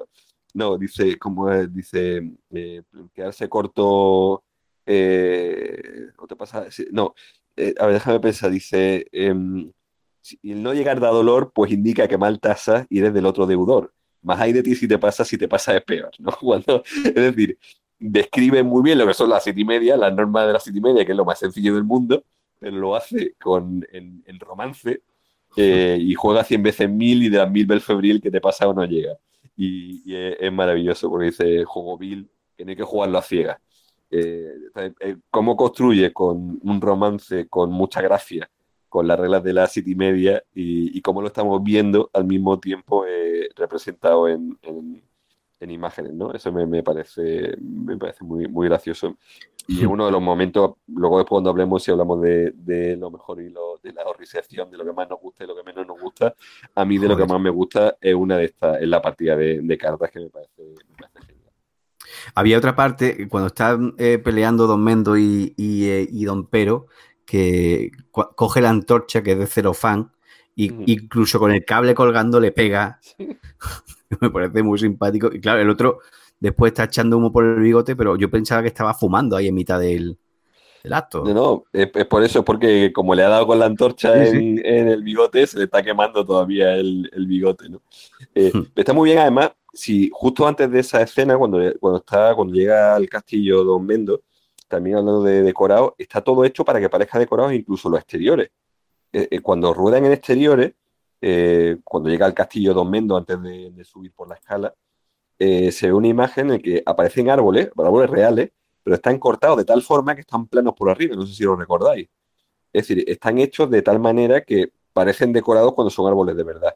Y, y hay una serie de piedras colocadas allí también, como cuadradas, con el fin de, de que también parezca incluso que, que, hasta los exteriores están adaptados y son, y son decorados. Está, mm. está hecho con, con, con, una intención clara y, y, está hecho con mucha... A mí por lo menos me gusta mucho, ¿no? El, el que directamente se haga de esta forma eh, como diciendo, bueno, no, no, no, pasa absolutamente nada, no hay que gastarse un dineral en, en decorado porque lo vamos a hacer de esta manera eh, a propósito, que forma parte también de, de, las tracanadas. Además que juega, juega mucho con los exteriores y los interiores. Si te fijas, bueno, prácticamente toda la película de interior, como intenta representar como que es una obra teatral, pero directamente en el teatro. Pero llega un momento, eh, eh, como he comentado antes, cuando salen los, los hombres de Tú ves nada, que hay ahí un, el humor más visual y tal, que se ve que en exterior, se ve ahí un campo y ahí peleándose y haciendo el pipa, pero de buena primera te cambian a un primer plano, creo que era de Don Pero, y, y se ve ya directamente que es, el inter, que es de grabación de interior. Y, y, da igual, o sea, eso no, no es que esté, que digas tú, qué mal hecho y sí, tal, no, es que juega no chirría, con eso. No, chirría, no, no sí, chirría nada, juega, se juega con eso. También es, me parece muy divertida la, la ambientación, bueno, la ambientación, la caracterización de la, de la señora que va con, con la rubia, ¿no? Con esa verruga cutre en la nariz. me parece, parece, que, está, que está muy divertido como, pues eso, como mm, así tipo bruja, ¿no? Y mm. que, pues, de, de, una cutrez, lo que decía antes, ¿no? De, de una cutrez eso sí, de una, de una cutre buscada que, que, me parece genial, vaya. La señora que, que además decía que, que, era coqueta como la gallina. es que coqueta como la gallina. ¿Para qué va a decir bueno, otra cosa? Hay, hay mucha... Eh, claro, exactamente, pues no decir otra cosa, ¿no? Pero lo mismo también cuando, si recordáis, cuando habla del pendón de, de, del padre, ¿no? Cuando habla sí. del pendón de Don Nuño, dice, dice como no hay pendón más grande, más noble ni más viejo. Y lo dice con un sentido bastante, bastante grande, ¿no? Eso de no hay pendón más, más grande, más noble ni más viejo. Hay, constantemente hay muchos juegos de palabras al respecto eh, con, pues con ese doble sentido, ¿no? De, como, lo de, como lo de la gallina o como lo del pendón. eh, o como, como, cuando dice que esa palabra tiene un nombre y ese nombre es de chulo. Pues siempre juega también con, ese tipo de, cosas, de la misma forma y que además eh, a mí personalmente me parece muy admirable, me parece fantástico, que está utilizando constantemente eh, redondillas, silvas, eh, también tomo los ritmos, es decir, está utilizando una variedad enorme de, de tipos de versos distintos, ¿no? Eh, para jugando incluso a veces con, eh, con sostenella, enmendalla y, muchas veces forzando incluso la, conjugación del verbo para que le, para que le, pegue la rima. ¿no? En, alguna ocasión lo hace, por ejemplo, para de esa manera que, le, que, le, que, le, encaje la rima y no le importa, eso lo hace Muñoz Seca, eso de la obra de Muñoz Seca, no le importa porque, porque sabe que la gente se va a reír cuando introduzca una, una un mal uso del verbo, ¿no? Una mala conjugación, ¿no? Que, que, una cosa que, por ejemplo, también hacían Les Luthiers, me estoy acordando de las majas del bergantín, ¿no? Dice que decía algo así como, eh, pero antes sería conveniente que nos conozcarais, ¿no? Para que rimara con lo que había dicho antes, ¿no? Eso mismo, exactamente. Sí, sí, sí, hay, hay, hay muchas hay muchas ocasiones en las que durante la obra de teatro, durante la película, ocurre, ocurre eso. Y, como un elemento, como un recurso humorístico más, ¿no? Que, se, utiliza en, la, obra de teatro y en la, película, ¿no? Mm, estoy acordando ahora también la de la Luthier, la de Don Rodrigo, que cuando dice yo no discuto con aficionades. Dice, será aficionados. no, yo dije aficionades no, porque usted dijo verdades. Luego usted dijo mentiras. Cerca y dura es la pared. ¿Y eso con qué rima? Con usted, hombre, con usted. y ahí ya es cuando entra Daniel con ¡Haya paz! Bueno, ya está bien. luego también, también utiliza mucho el recurso del castellano antiguo, es decir, de el matalla, palpaya, eh, cómo podré salvalla, ¿no? Eh, cosas así que, que también, eh, pues lógicamente, suenan, no, solo suenan arcaicos, sino que, hace gracia a la hora de, repetirlo en los versos, ¿no? Porque no es una expresión única, sino que está, eh, está repetida en muchas ocasiones en varios versos, ¿no? sí, y, lo que decía antes, ¿no? De mezclar ese castellano antiguo con cosas mucho más modernas, entonces se, crea ahí un, una situación de anacronismo que, tiene un efecto muy bueno. Claro, cuando dice, dice, está haciendo el primo, y dice, ¿qué primo? El primo es poco, el canelo. claro. Entonces, mm, pues evidentemente todo ese tipo de, cambios sí que son muy chocantes, ¿no? Eh, pero hay también, eh, además de ese uso del lenguaje, por eso digo, hay mucha figura literaria, eh, por ejemplo, está la literación cuando dice eh, o sea, el, uso repetitivo de, un mismo sonido, ¿no? a mí me, gusta mucho un, verso que dice puñal de puño de aluño, puñal de bruñado acero, orgullo del puñalero que te forjó y te dio bruño, ¿no? Eh, puñal que mi mano un puño, es decir, muchas repeticiones de la ñ eh, cuando está mirando el puñal y se lo va a clavar y dice, ya no me ha dado tiempo, ya han llegado y no me ha dado tiempo a matarme, ¿no?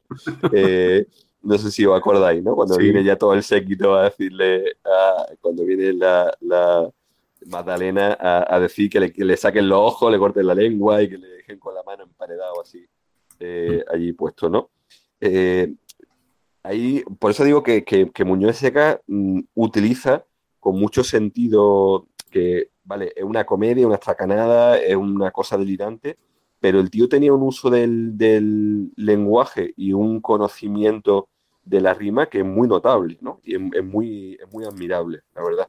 El uso de, esos versos y de, No es tan fácil. Uno puede tratar de hacer un ripio, como se titula la obra, ¿no?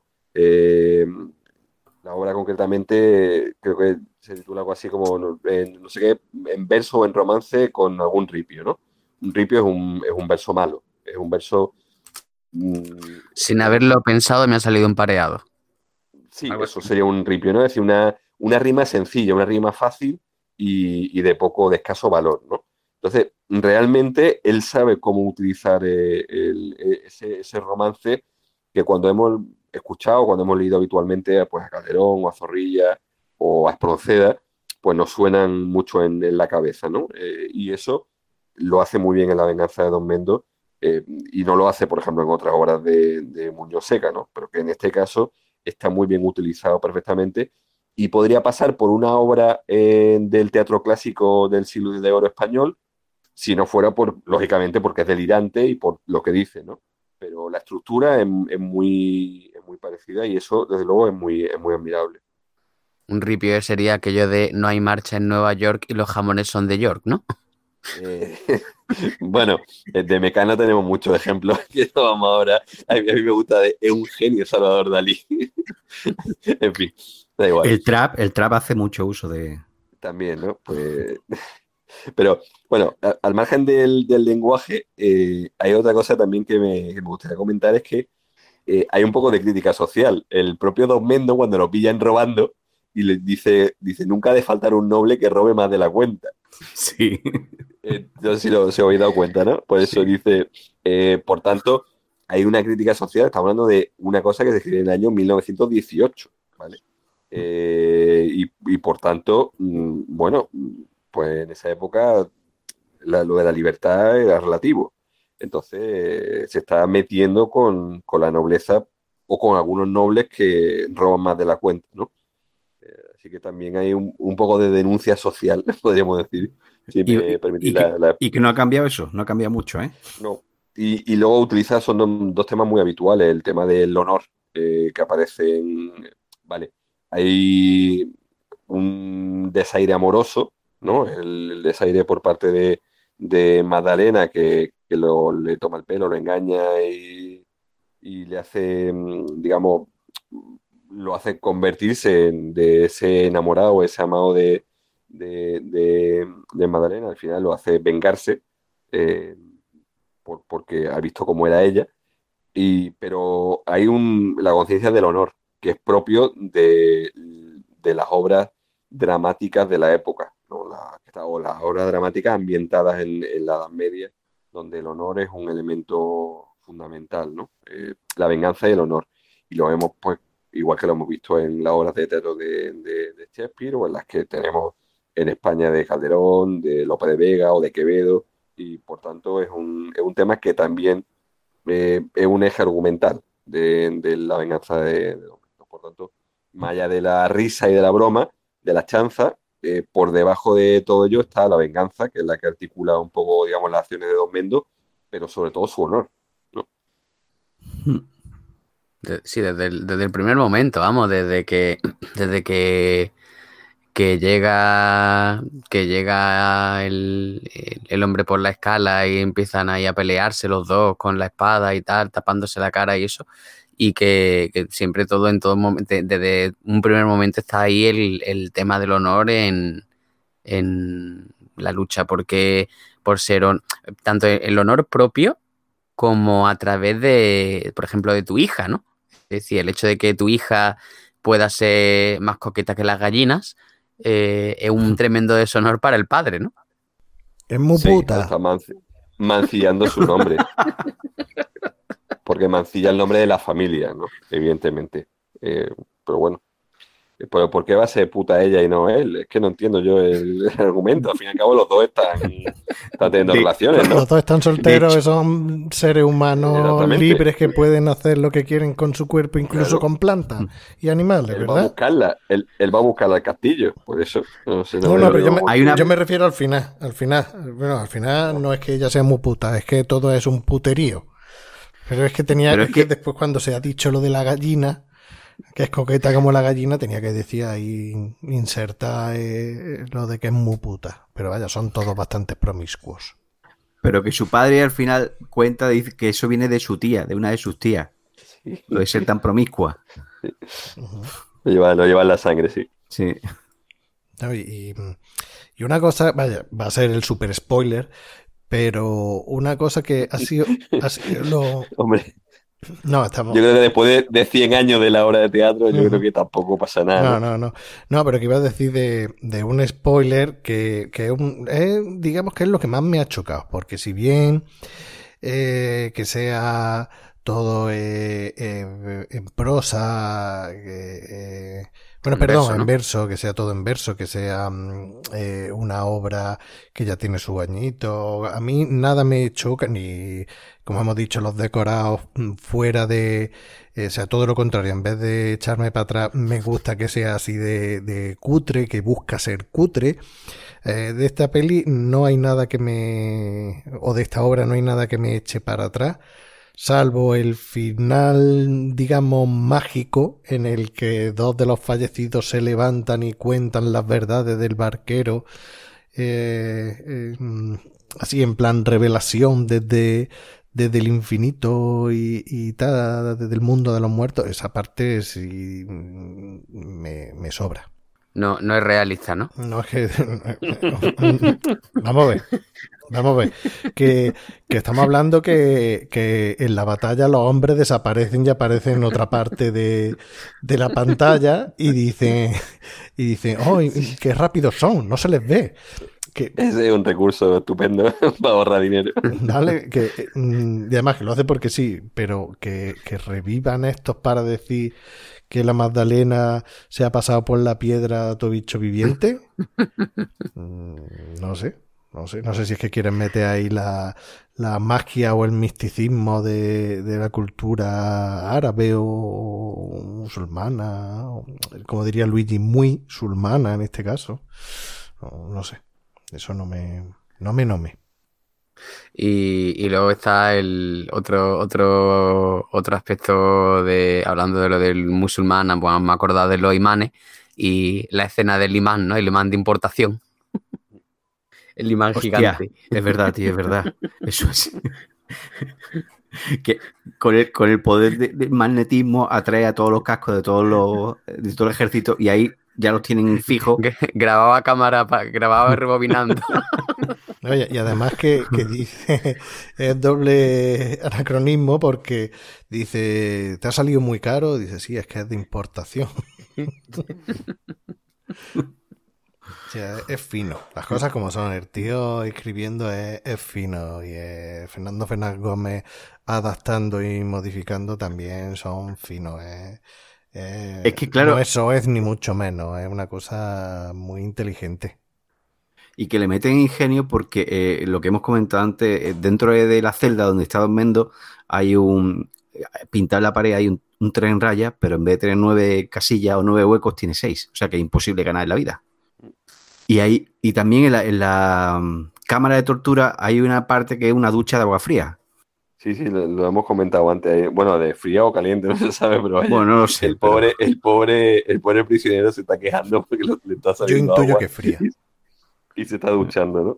Bueno, que de hecho el, el- el hombre musulmán al final también dice algo así como, eh, si eso hasta me ducho, ¿no?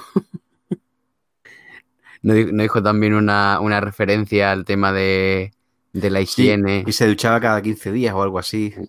Bueno, pero eso en, No eh, en la época medieval sería algo. Sí, hombre. Hombre, supongo que en aquella época la ducha diaria no, no se estilaba mucho, No, ¿no? por eso, algo de. No sé si, si tenéis, tampoco, yo tampoco tengo mucho más que, pues me podemos entrar en algún detalle de escena y tal, pero tampoco me parece a mí que debamos eh, recrearnos mucho más, ¿no? No sé. si- Pues si queréis lo mejor y lo peor y, y finiquitamos. Vale, pues, pues por mí, No, si te- no queréis, tenemos que hacer un programa de cuatro horas cada Eso vez que hagamos un podcast. Eso. eso, que tampoco hace falta mucho más, vaya. Bueno, pues venga, eh, Orri, lo mejor y lo peor. Bueno, lo mejor. A mí me gusta mucho el que durante toda la película se mantenga la, el verso, que me parece muy ingenioso y, y siempre me ha llamado la atención que, que una obra tan larga, bueno, en general las obras de teatro en verso me, me parecen muy curiosas. Y las partes que más gracia me han hecho quizá pues eh, cuando Don Pero está hablando de, de- la infidelidad de su esposa y cada vez que se levanta lo cuadran de forma que aparecen dos cuernos detrás. Esa parte me ha parecido bastante curiosa.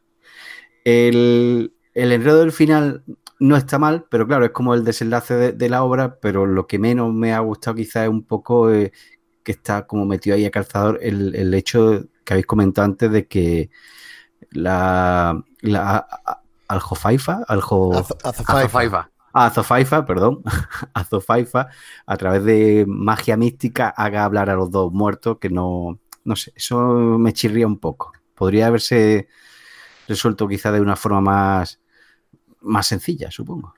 Luigi. Pues a mí lo que más me gusta es el uso del lenguaje eh, a lo largo de toda la película, un poco lo que está comentando, ¿no? El, no me lo esperaba. Eh, aparte de. sorpresa, sorpresa. Aparte de, de, todo el tema de lo que estáis comentando, de la, de la rima y demás, ¿no?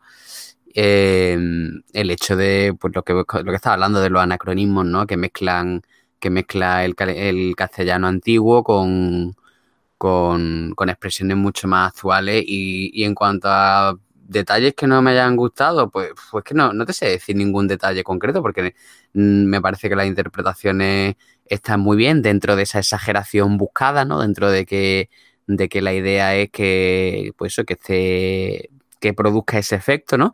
El, todo lo que es la ambientación, los decorados y demás, pues tres cuartos de lo mismo.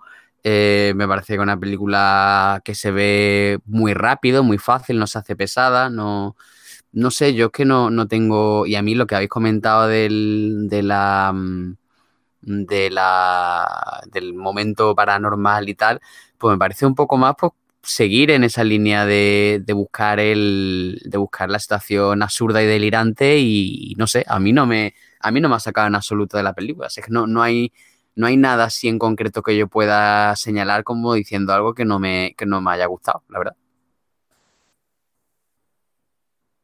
Valdi. Eh, el momento paranormal, como, como decís, está, está recogido en. O sea, no, no es invención de, Fernando Fernández Gómez, sino que está en la obra de, Muñoz Seca. Exactamente igual, ¿no? Con las mismas expresiones que utiliza eh, Azofaifa. Eh, y a mí tampoco me parece que, que desentonen ni que sea ninguna alusión de ningún tipo hacia, hacia la religión islámica, ni hacia, no. Simplemente me parece un recurso más y, y ya está, ¿no? A mí me gusta especialmente la, toda la escenografía y cómo han vestido, la interpretación de Fernando Fernández Gómez me, me parece la, las caritas y los ojitos con los que mira cámara cuando se sorprende o cuando me parecen eh, geniales.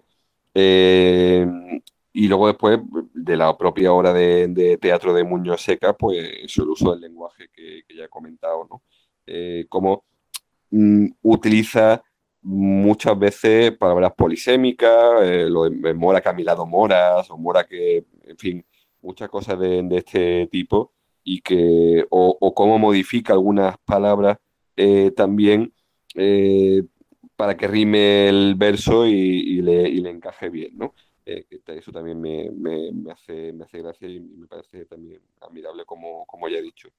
Y en cuanto a cosas que no me gusten, pues tampoco realmente.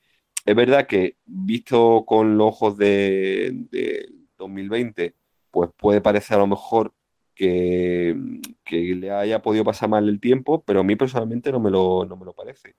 Creo que, de verdad, sinceramente, que esta película está al nivel que de muchas películas de, pues, de Monty Python y de otras películas eh, que se tienen como grandes cimas de, del humor y grandes hitos. Y a mí me parece que, que, La venganza de Don Mendo es una película muy, muy digna, que me gusta mucho eh, la actuación que hizo, que hizo Fernando Gómez, pero claro, una interpretación muy subjetiva y muy personal por, por mi parte.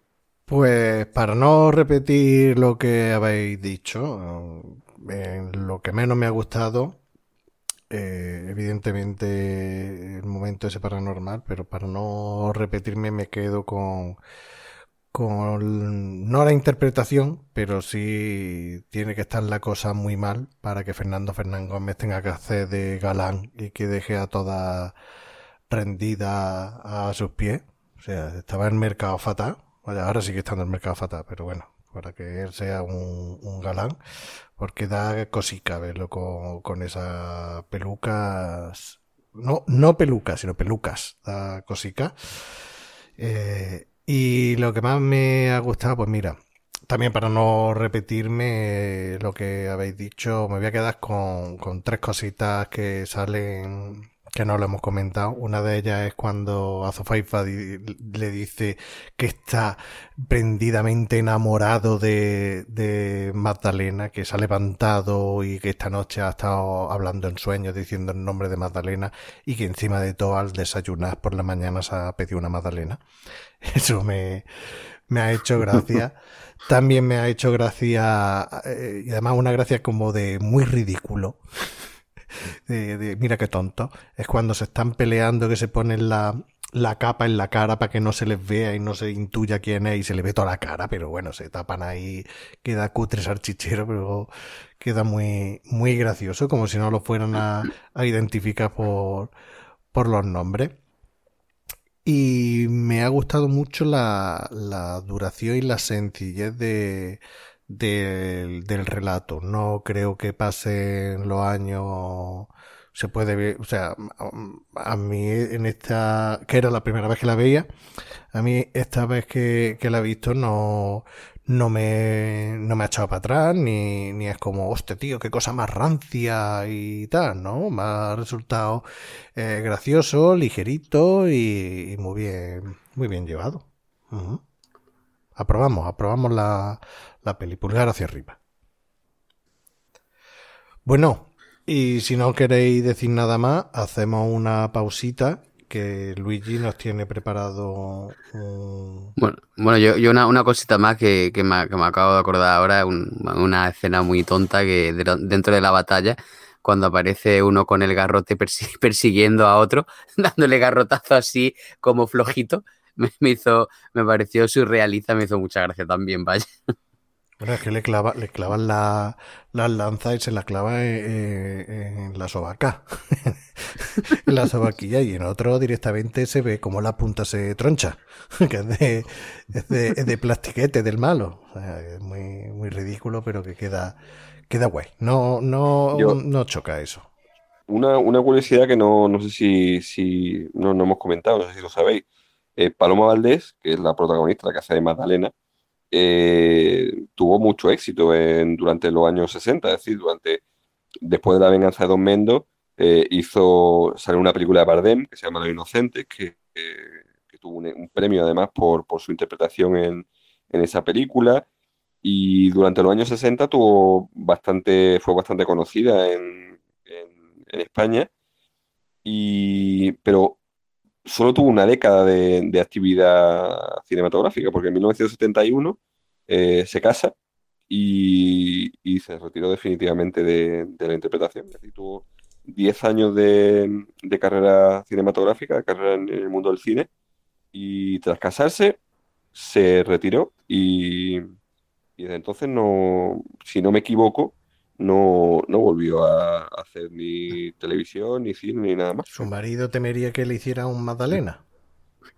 Pues no lo sé, no lo sé realmente, porque tampoco es alguien que haya salido mucho en, la prensa rosa, ni, ni es alguien que tuvo su momento de, de mucho éxito, como digo, de, de, gloria, pero una vez que se retiró, no, no, a ver, no es como el fenómeno Marisol, ¿no? A Marisol todos la conocemos y sabemos que a pesar de haberse retirado y de haber pedido intimidad en muchas ocasiones, eh, pues sigue habiendo todavía referencias constantes a, su persona.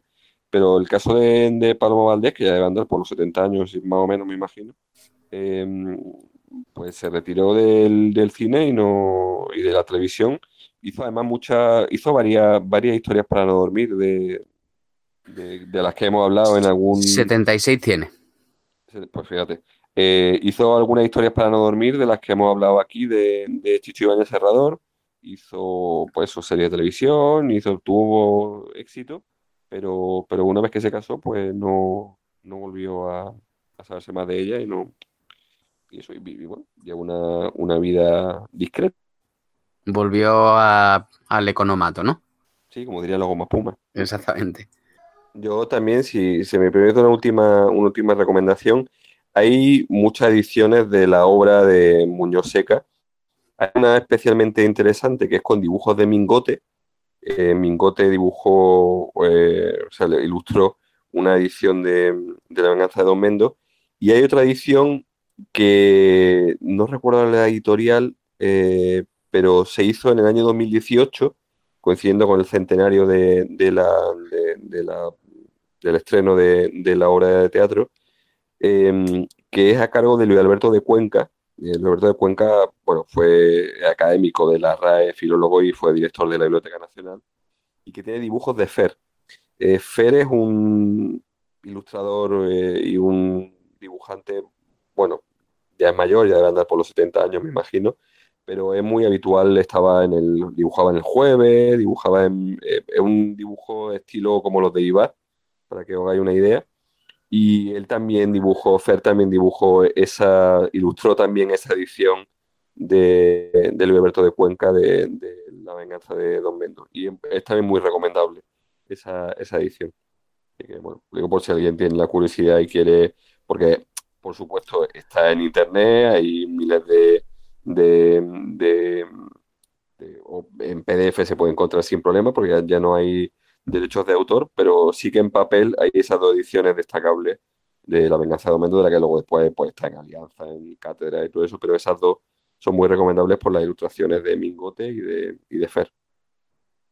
Bueno, y ya con esta recomendación de Baldi se la agradecemos y vamos a pasar que Luigi nos trae un, cosas que nos hacen sentir viejos.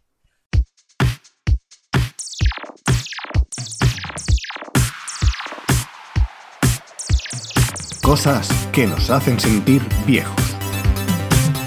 Con Luigi Bercotti.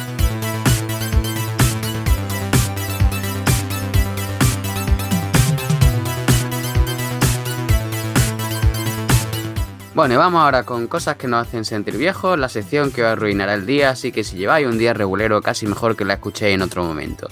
Y hoy, bueno, vamos a hablar de un, de un personaje que, bueno, que yo creo que ha gozado siempre de la simpatía de prácticamente todo el mundo, cosa que, no, es, no es sencilla, ¿no? Y, pero en este caso yo creo que, que sí se cumplía.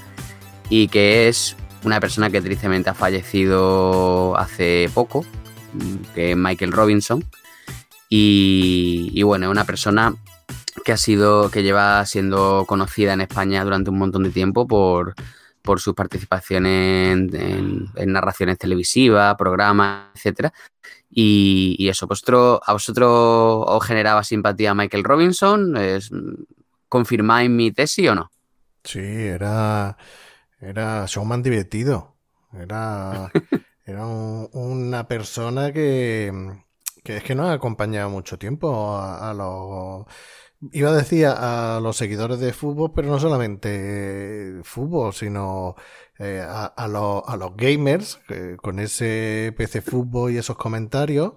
O sea, yo recuerdo eso de el juego del PC fútbol de eh, ha pegado el balón en Cuenca. O sea, eh, y además que como eran los primeros juegos, así, con el doblaje, los comentarios y tal, pues has pegado el balón en Cuenca, te lo decías 20 veces cada, cada, partido. Cada partido. Y la verdad es que, es una pena. Eh, por, por, la personalidad que tenía, lo gracioso que, que era. Yo creo que, mira, mm, si bien mm, todos los comentaristas deportivos o narradores deportivos. Siempre se, le, se les critica de un lado y de otro. No, ese es del Madrid, no, ese es del Barça, ese es de, eh, está en contra de tal. A Michael Robinson ni siquiera se le ha escuchado eso, se le ha criticado porque si es más del Madrid o si es más de, del Barça o tal. O sea que mérito tiene. Bueno, a ver, sí, a ver, eh, él, eh, su equipo, el equipo de su corazón, pues era el Liverpool, ¿no? Porque donde jugó y tal. Eh, luego después en España, pues lógicamente le tenía, le tenía mucho cariño a los Asuna, ¿no? Que es donde, donde vino a jugar aquí. Luego también él decía que era del Cádiz, porque le gustaba pues la filosofía de la gente de por allí y tal. Pero en cuanto a lo del Real Madrid y el Barcelona, él era más del Madrid, por una anécdota que tiene con, con, su padre. Eh, un día su padre, eh, cuando él, se iba a jugar a la playa con su padre al fútbol muchas veces, ¿no? Y un día le, le trae una camiseta y le dice, toma, ponte esta camiseta y seguro que si te la, que si te la pones juegas mejor, ¿no? Y entonces él se quedó así mirándola extrañada y diciendo, pero bueno, ¿por qué me das la camiseta del Leeds United, ¿no? que una camiseta blanca y tal, y dice, nosotros no somos del, Leeds United, dice, no, no, no es del Leeds United, es del, Real Madrid, que el Real Madrid es el, mejor equipo del mundo, porque si gana siempre la Copa de Europa y tal, ¿no? Y entonces él eh, empezó a ver esa camiseta como con una gran fascinación, ¿no? Y se, al día sí, vamos, se la puso ya para ir con su amigo y todos sus amigos le preguntaban que eso de eso de esa camiseta de qué equipo es y entonces él pues le explicó que era del Madrid, que era el mejor equipo del mundo y tal y decía que los amigos le miraban así como con cara de, suspicacia, ¿no? Como diciendo, no la, la estará intentando colar, pero que luego después se ve que se lo comentaron a sus padres, que le confirmaron la historia y todos querían ponérsela, todos querían tocarla y tal. Entonces él, desde, desde niño, pues tenía una, cierta simpatía por, y una cierta proximidad por el, por el Real Madrid. Y, bueno, pero sí, es lo, es lo que dicen, ¿no? Que, que mm, incluso pues cuando, cuando hay mm, retransmisiones de partido y tal, pues siempre la gente, aparte de acusar eh, a los comentaristas de ser de, un equipo o de otro, lo hacen siempre con, como si ser de, otro equipo fuera un delito o algo, ¿no? Y de una forma como muy destructiva, mm, insultando y tal. Y yo creo que a Michael Robinson todo el mundo la ha respetado siempre y la, ha tenido cierta simpatía. Eh, Orri, ¿tú, qué, ¿tú cómo lo ves? Bueno, ¿tú eres aficionado al fútbol, Orri? No, no soy aficionado al fútbol, pero sí, a Robinson sí lo conocía. Eh, ya ves tú, bueno, lo conocía, lo escuchaba y creo que había un guiñol de él en Lo Más Plus, ¿puede ser? Exactamente, sí, era. De hecho, creo que durante un tiempo eh, era su guiñol el que presentaba las noticias del guiñol, me parece. O si no lo presentaba, eh, salía mucho, vaya. Sí, yo también creo que fue Hilario Pino el que presentaba y luego después. Michael Robinson. Luego Robinson también. Mm. Supongo que sería ya cuando Hilario Pino cambió de, cadena, pues meterían a Michael Robinson o que empezara Michael Robinson, no lo sé. Pero sí recuerdo a, esos dos guiñoles haciéndolo, o sea, presentando eh, el programa. Uno de los mejores guiñoles era el de Luis Vangal con la cara de ladrillo. a mí me hacía mucha gracia el Matutes. Tutes. Abel don, Abel, Matutes era. Lo que no sé si sabéis es que los guiñoles los reciclaban. Eh, es decir, los reciclaban significa que eh, guiñoles que eran anónimos aquí eh, eran personajes célebres en otro sitio. A mí me pasó, estando en Francia, yo, estuve viviendo un tiempo en, Lyon y allí también tenían guiñoles, ¿no? Donde te aficionaste a Operación Triunfo, ¿no? Eh, no, no exactamente, pero bueno, eh, veía la televisión y tenía que veía cosas. Eh, bueno, pues mm, veía el guiñol del Info, como se llamaba allí, los guiñoles, y, me sorprendió viendo a Jesulín de Ubrique haciendo de analista de la FIA o algo así, con gafas y con chaqueta y corbata. y, me quedé súper pillado. Digo, coño, que Jesulín. claro, el molde de Jesulín de Ubrique, en Francia no lo conocía ni Dios, lógicamente. Entonces lo usaban en Francia porque la cadena de, o sea, lo de los guiñoles venía de Spitting Image, que era una cosa que salió en Inglaterra. Eh, y luego después, pues de ahí se llegó a Francia y después de Francia a España. Entonces, pues más o menos debían ser todos de la misma casa madre y, se, rulaban los modelos de, los guiñoles de forma tal que, que, una vez que hacían un molde, pues podían sacar varias copias, supongo, y así que me encontré a Jesulín de Ubrique y a varias personas, a varios personajes más de la época que dije, mira, si usted no sé quién o usted no sé cuánto, cuando salía, pues eso, una persona así anónima que, o alguien, eso como en este caso que era una lista de la CIA, y, me quedé muy pillado del hecho de eso, de que, de que en, Francia eran personajes anónimos, gente que era aquí célebre, y, y, y no sé si en Creo que aquí también eh, un, presentador también de la televisión francesa, aquí también hacía de, personaje anónimo. No recuerdo el nombre, pero que, ese tipo de cosas eh, era una curiosidad de, los guiñoles. Me imagino a, esa gente de la CIA diciendo, es que esto es un poco como, es como un toro, ¿no? No, no, hablaban, hablaba en francés, no, no, hablaba como el chulín. lo suponía, lo suponía. Y, mm, y tú, tú, Valdis, tú, tú no eres futbolero. Pero yo creo recordar que tú me has dicho que se ha jugado bastante al PC Fútbol, ¿no? Le he dedicado muchas horas al PC Fútbol, eh, porque además yo, yo, aunque no sea futbolero, sí que he jugado mucho al, ordenador Y, tengo un amigo que, era un, enfermo del, bueno, es un enfermo del fútbol y del PC fútbol. Y, recuerdo además echarle horas y horas y horas a jugar a todas las versiones del PC fútbol.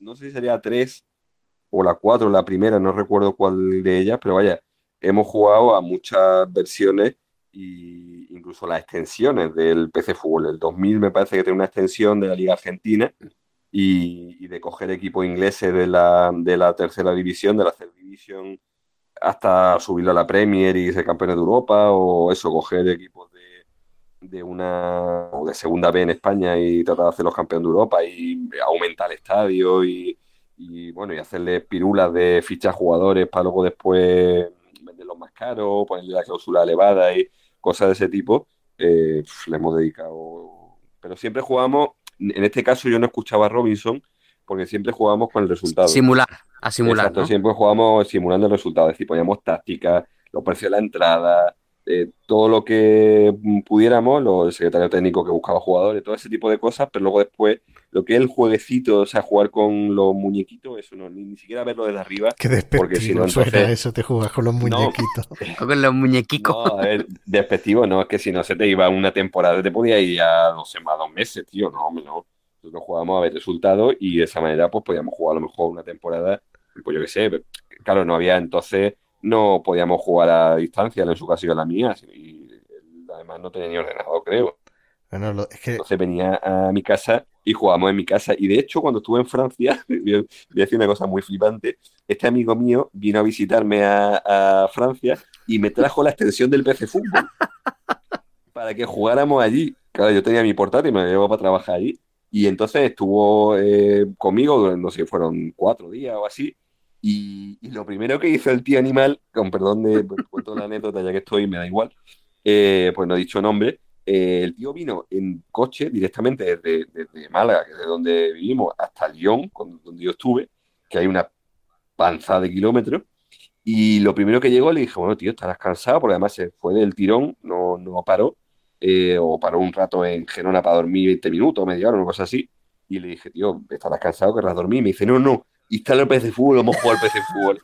Le Joder. Dije, tío, le dije, pero tío, vamos a salir, te enseño Lyon, come algo. No, no, no, no. por lo suyo. no, no, vamos a jugar al PC de fútbol, que me he traído la extensión o la expansión de la Liga Argentina y vamos a jugar a la Liga Argentina a la apertura y de clausura. Todo eso, ya os digo, yo sin, sin gustarme de fútbol, pero bueno. Eh, entonces, eso me ha dado una culturilla futbolística que hacía el PC de fútbol y a Robinson, que ponía el nombre a, este juego de, de Dynamic, no me equivoco, era, era Dynamic. Sí, Dynamic pues, Multimedia. Pues, exacto, pues le he echado, le he echado muchas horas yo al, al PC Fútbol. Es que lo que comentaba. Ahora di, perdón, No, lo que iba a decir que, que la franquicia de PC Fútbol tiene millones de, de anécdotas desde que se, eh, lo hicieron, porque viste que se vendía con una revista de hecho, pagaba impuestos como si fuera una revista porque realmente tú comprabas la revista y el juego era un regalo que te venía.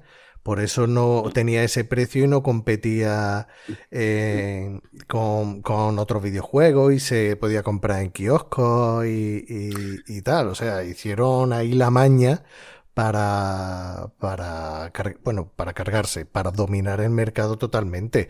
Y hay 20.000 20 anécdotas de, del juego, desde ponerle un avión particular a, a un diseñador que, que, era de Málaga para que fuera a Madrid en Navidad eh, a, a, terminar el juego para, para que saliera en Reyes, hasta que lo petaba eh, en el Reino Unido el PC Fútbol y, da, para, da para un programa y, más.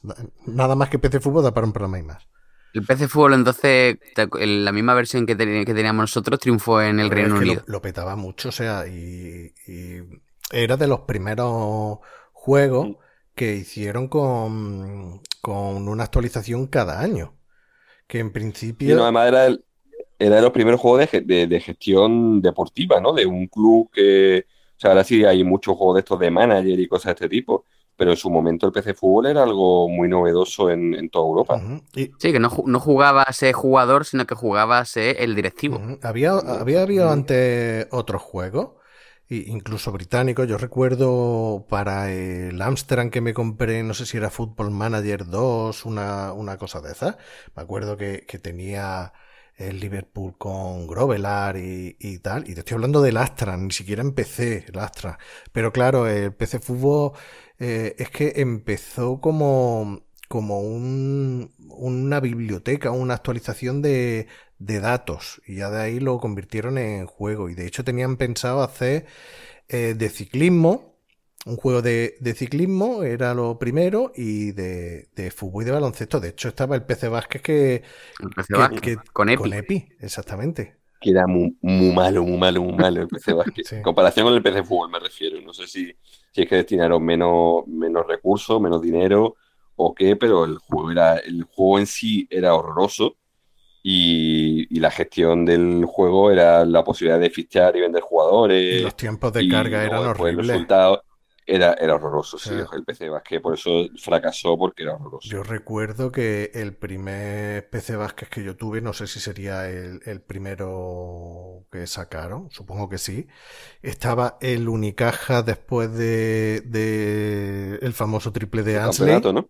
era el año siguiente, y, y también estaba e, el estudiante y tal, y tú pedías un tiempo muerto, y entre que estaba en el partido y te salía el tiempo muerto, hacías los cambios y entraba otra vez en, la partida, estamos hablando que en aquel momento no había cuatro cuartos, que eran dos cuartos de...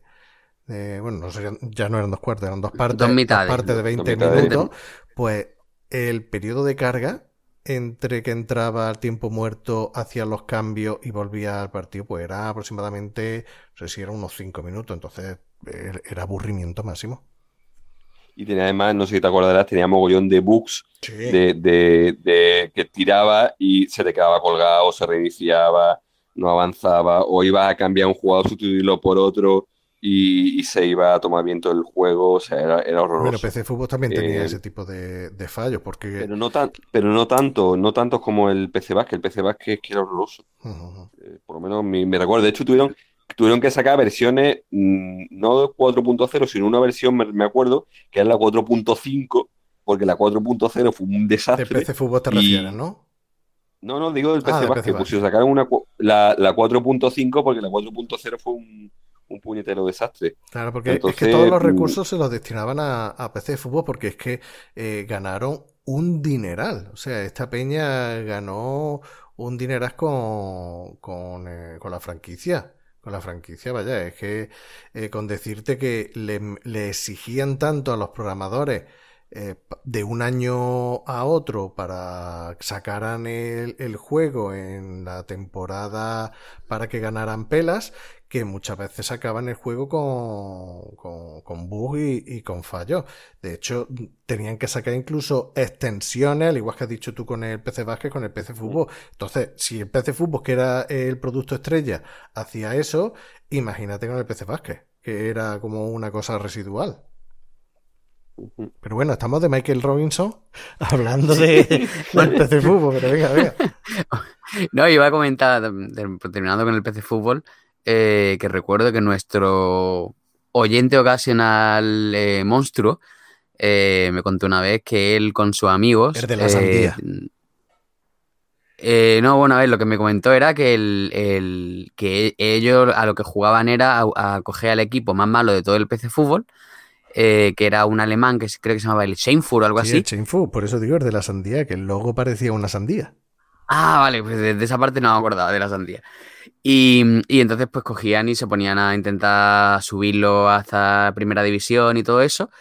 Y, de hecho los, tíos frikis se metían en el foro de internet del Chainfur, que, que tenía foro, y diciendo somos aficionados españoles, que tenemos el escudo del Chainfur, del tatuado en el pecho, no sé qué. Y mm, hablando de jugadores que tenían por ahí, me acuerdo que era uno, era el Teofilovich, que era como la alcaldesa antigua de, de Cádiz, ¿no? Y mm, y la, gente ahí en el foro de los alemanes diciendo, joder, qué raro se me hace que haya un, que haya un español que sea, que sea aficionado del, del Shameful, ¿no? Y, eso dio pues bastante, bastante anécdota en este sentido, ¿no? Y bueno, en cuanto a Michael Robinson, volviendo ya al, protagonista, pues se hizo, aunque tuvo participaciones anteriores, donde se hizo más famoso fue con el día después. Antes, de, antes del día después, él, eh, él ya era comentarista de partidos en la liga inglesa, empezó en el 89 y luego en el Mundial de Italia eh, también comentó partidos ya para, para, televisión española, para la 2, ¿no? Y de hecho ahí tuvo una, una, de, la, una de sus anécdotas, ¿no? Que, que él estaba en, estaba en un partido jugando, no me acuerdo qué equipo eran, y, y entonces el árbitro pues era, era japonés, ¿no?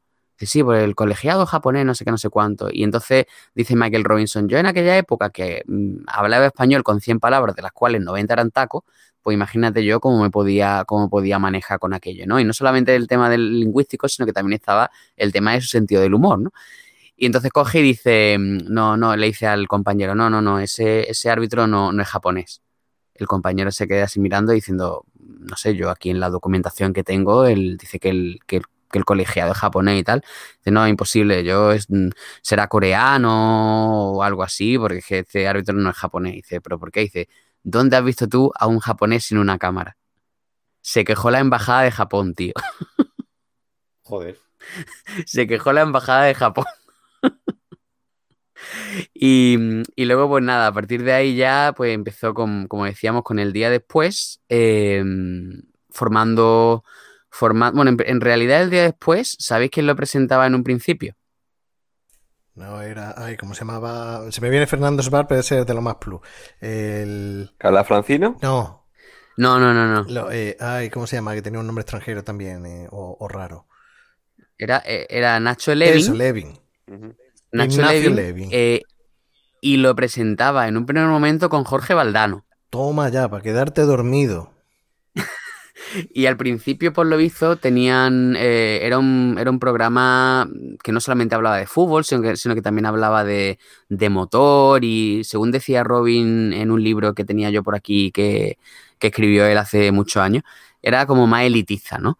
Y entonces, bueno, se hizo el cambio y, y, se pasó pues de, de, una persona con la verborrea de Jorge Valdano a, Michael Robinson, pues con su peculiar acento y su español macarrónico. Ya tengo que decir, la gente siempre ha seguido diciendo que Michael Robinson, que es que llevaba no sé cuántos años en España y que seguía sin hablar, bien español. Y yo no estoy de acuerdo con eso, porque el, tío hablaba muy bien español, lo que pasa, hombre, con acento, pero el tío tenía un manejo de las expresiones coloquiales y tal, que era, que era, que era muy, muy notable.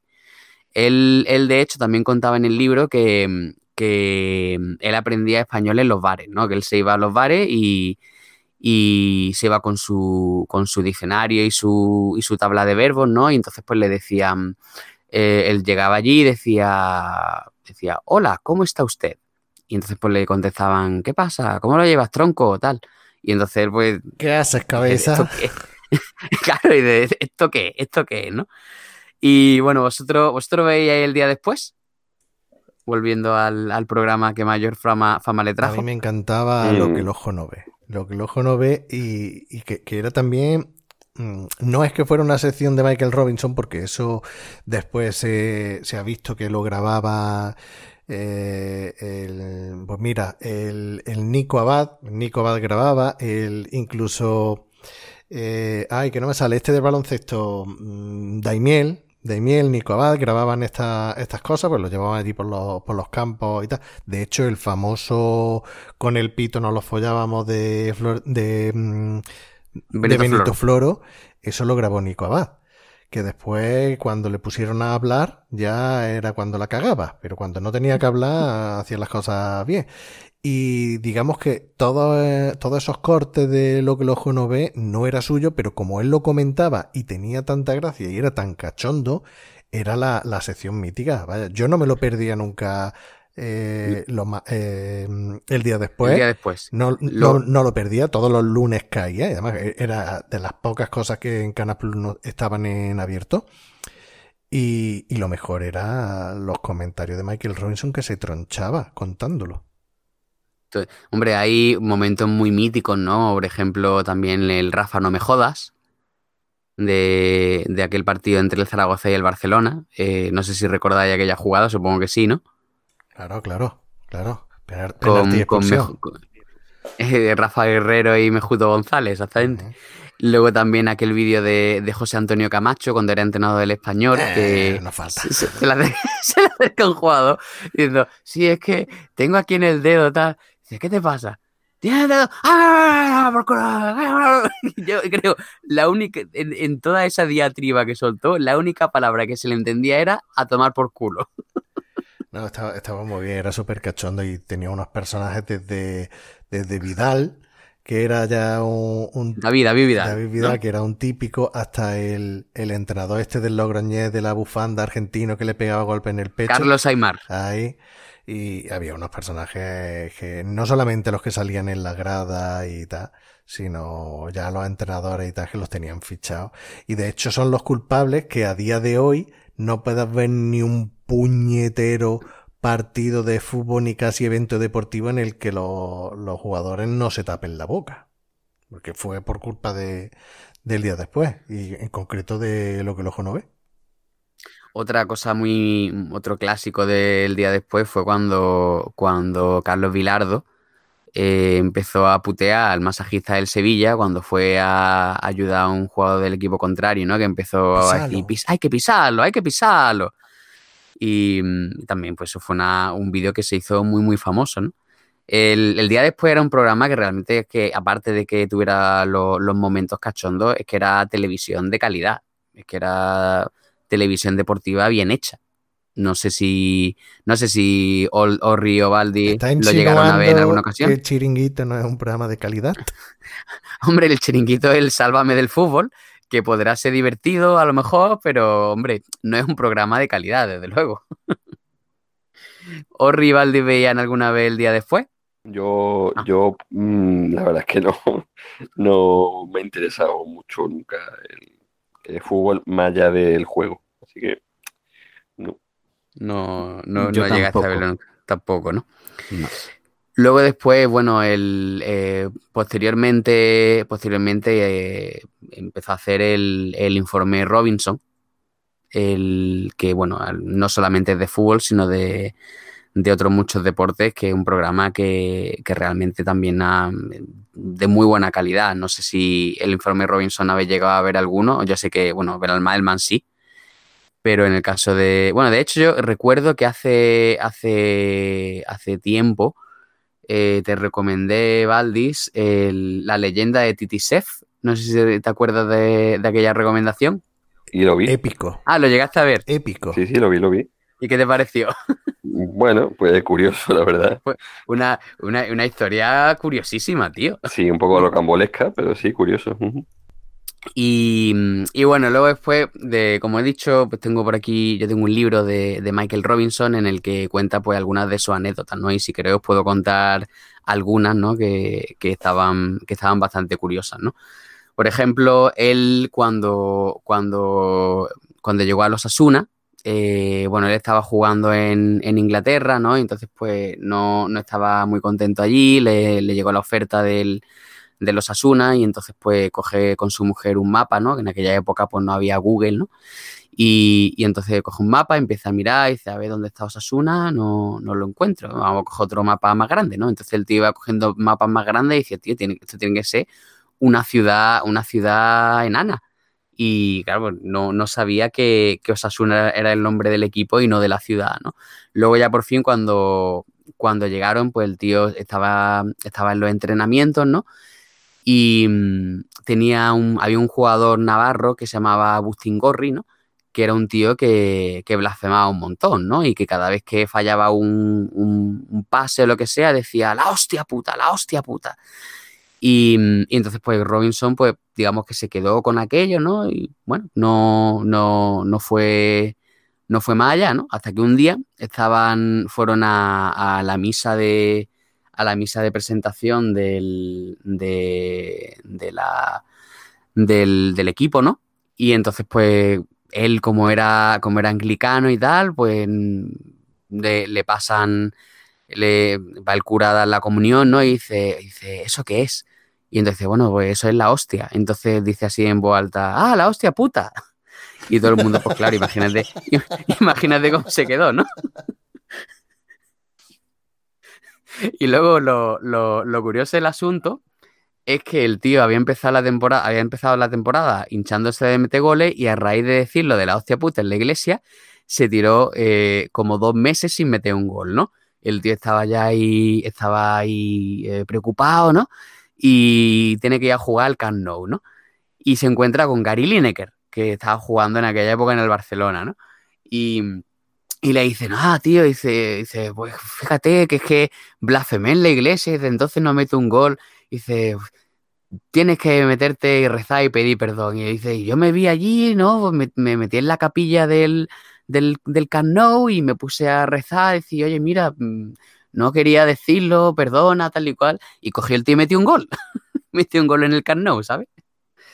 Luego después también el, em, el, otra, otra vez que, que, la lió en una iglesia, el, el tío, bueno, el equipo se iba en pretemporada a, a hacer una, una, ofrenda, ¿no? El, a un sitio que se llama el Castillo de Javier, ¿no?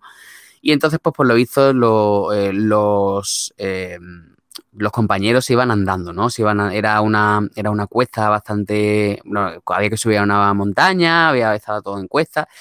Él eh, tenía la rodilla hecha en mixto, ¿no? De hecho, en el, en el examen médico, cuando, cuando le, le, dice el médico, bueno, ¿qué tal? ¿Cómo estás? Tal, dice, sí, tengo, tengo una rodilla eh, con mucha de, con poca estabilidad, la tengo tal. Entonces le empieza así a tocar la, la rodilla al médico y dice, sí, sí, uf, la tiene chunga. Dice, no, no, pues esa es la buena. Entonces el, el, medio se quedó como diciendo, hostia puta. Y entonces pues él, él, iba en el autobús, ¿no? Entonces llegó antes que el resto, empezó a meterse, a meterse pinta entre pecho y espalda, ¿no? Y cuando llegó, cuando llegó el momento de la ofrenda, pues él estaba, pues, lo que podríamos denominar contentillo, ¿no? Y, y, entonces pues coge, ¿no? El, el eh, se pone en la iglesia en, el, en la primera fila, en el, digamos, en la, en la, esquina, en la esquina del pasillo, ¿no? Es decir, él decía, pues estoy en el mejor sitio de, de toda la iglesia, ¿no? ¿Qué pasa? Que entonces se le, se le acerca, cuando están ahí con haciendo la ceremonia, no sé qué, llega el, el, el cura con, con, la reliquia de, de San Francisco Javier, ¿no? Entonces se la se la ofrece a Michael Robinson y Michael Robinson dice, ah, muchas gracias. Y la coge, ¿no? Todo el mundo, todo el mundo descojonándose y dice, no, no, no, no, no, no. Se la devuelve y entonces dice el, el, el cura empieza a hacer así, a limpiarla con el, con un trap, con, como con el tra, un trapito, no sé qué, como indicándole que lo que tenía que hacer era besarla, ¿no? Y entonces pues coge él y coge la reliquia, empieza, empieza, empieza a darle lustre también todo el mundo, todo el mundo descojonándose de él y, y, al final pues era eso, que no, sé, no, no, sabía qué era lo que tenía que hacer y todo el mundo se estuvo descojonando de él durante un montón de tiempo por eso, ¿no? porque la, cada cosa que hacía era, era más, más, ridícula que la anterior. Cuando el cura le hizo así el gesto con, lo, con los labios de como tirando un beso y el Michael Robinson se, se levantó y le dio dos besos al cura. Y, y, claro, todo el mundo pues estaba descojonándose de él, ¿no? Pero parece un poco troll, ¿eh? No sé, si ve a todo el mundo haciendo una cosa y no, pero es que, que no, no, no, no, no, no, pero es que el tema está que como él estaba el primero en la... Eh, como él llegó el primero, se puso el primero y no vio a nadie hacerlo. Y Digamos nunca había que, ido a misa al, bueno, a ver, al tema este de la ofrenda, eh, que es una cosa que, pues, que hacen, vamos, yo creo una cosa muy específica, ¿no? Y luego, pues, el tema de, el tema de las misas y tal, pues mm, yo creo que es una cosa de que no sé cómo será la, la ceremonia en la religión anglicana, pero yo creo que son diferentes que de lo que, de lo que tenemos aquí en, en, en la iglesia católica, ¿no? Y el tío, pues, no llegó a ver mmm, cómo lo hacían los demás compañeros, sino que él simplemente llegó allí, iba con unas cuantas cervezas de más, se sentó bueno. en el primer sitio, le, le eh, entonces cuando el cura se va a poner a hacer la, a hacer la, el, la ofrenda para que todo el mundo le, le, le dé un beso al, al, a, la, a la reliquia, ¿no? el primero le toca a él. Y entonces. Claro, toca el primero. Claro. claro. entonces el cura le ofrece, le ofrece la reliquia, él dice, ah, pues muchas mira, gracias. Qué, qué, señor más amable, y se lo, y se lo queda, ¿no? Luego el, el, todo el mundo le dice, no, no, no, no. Y le hace así, se la devuelve. Entonces el cura le hace así el gesto como con, con sí. el beso. Y dice, bueno, pues nada, se levanta y le da dos besos al cura. Entonces, todo el mundo ya descojonando, todo el mundo aguantando la risa, claro. Y dice, entonces hace así el cura, ¿no? Coge el trapito, empieza, empieza a frotar y coge el Michael Robinson, le quita el trapo y se pone a frotar la, la figura, ¿no? Entonces ya todo el mundo estaba ya descojonándose sin, sin poder aguantarlo, ¿no? Que no, él no lo hacía por trolear, él, él, lo hacía porque es que no sabía, no sabía qué era lo que había que hacer, ¿no? Y bueno, ¿algo que más que queráis comentar de, en recuerdo de, de Robin? Nada, que, que, es una pena que, que la única manera de, de, soportar a Carlos Martínez era teniendo al lado a Michael Robinson. Bueno, lo, lo, último que sí podemos comentar es precisamente algo que sucedió poco antes de su muerte, ¿no? Y es que que, eh, que, este hombre, ¿cómo se llama? Eh, el Pipi Estrada, ¿no? qué, qué, qué boca eh, chancla, qué, qué, qué cacho el, el, el, Paga la coca, primer aviso. Coge en Twitter, ¿no? Y, y, y, da el pésame por, por Michael Robinson antes de que se muriera, ¿no? Y entonces el, el, pobre hombre, pues, bueno, no sé si él o alguien de su familia o alguien que llevara su Twitter, ¿no? Dice, oye, mira, eh, estoy irregular, pero todavía no me he muerto, ¿no? Y vamos, fue una cosa, vamos, una metida, una metedura de pata, vamos, de mucha cosica, vaya. Y, y nada, pues entonces pues terminamos ya con esto, la, el, nuestro pequeño recuerdo a Michael Robinson y bueno, esperemos que esperemos que allá donde esté, que esté, que esté haciendo reír a, al público que lo vea. Es que este año 2020 catastrófico, ¿eh?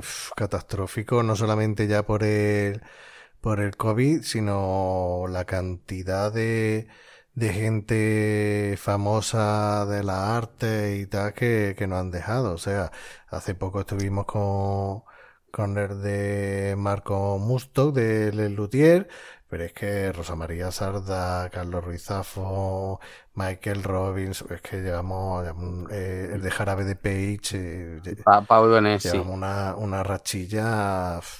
Bueno, nosotros bien, ellos mal la racha. Pero bueno, esperemos. Bueno, y de hecho también Terry Jones de Monty Python Terry también Jones murió en Python, enero. Sí, sí, sí, sí. O sea, la madre, la madre de Brian. Sí, sí, de, de la vida de Braya. Pues sí, la verdad es que llevamos un, llevamos un añito complicadete, sí, en cuanto al tema de muertes de famosos y tal. Bueno, y en otros muchos aspectos, pero. Uh -huh. Pues nada, si nadie más tiene nada que decir, chapamos el tema. Pues nada, Luigi, muchas gracias por traernos este tema que aúna lo que es la tristeza por el fallecimiento de una persona con la tristeza por hablar de cosas rancias.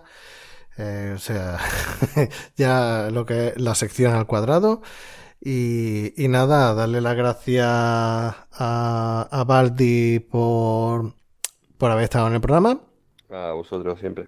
A Orri porque por fin se ha desliado un poquito de curro y ha podido estar un ratito con nosotros diciendo chuminadas campestres. Bastante chuminas de hecho, pero bueno. Y, y campestres. Bueno, un saludo y muchas gracias a vosotros. Y como he dicho, a Luigi Bercotti por, por estar presente y no soltar demasiados chistes. Te has portado, ¿eh? Te has portado, te estás portando últimamente. Bueno, para que veas. Perdón, perdón, perdón, perdón. Es que como estaba muteado, iba, iba a decir que, que la, la sección de Luigi se está últimamente convirtiendo en una sección de necrológica, ¿eh? Es que deja, deja da una bajona. O sea, porque, a ver, a mí Robinson pues me caía, simpático, ¿no? Un tío así gracioso y tal. Tampoco es que fuera muy fan suyo, pero, pero hombre, no es con, con Malcolm Musto, por supuesto, pero da un poco de bajona, tío. Estas secciones de necrológica, homenaje que está sacando últimamente, mmm, yo qué sé, casi que prefiero las de la Cosmopolitan, ¿eh? No, es que no sé, pero, sido... mal cuerpo de bajona, tío. Pero, pero ha sido re recordarlo con, con, una sonrisa en la boca, tío. No sé. Luigi ha venido a hablar de su libro. Se ha muerto, pero una sonrisa en la boca, yo qué sé, cuando alguien se muere. Bueno.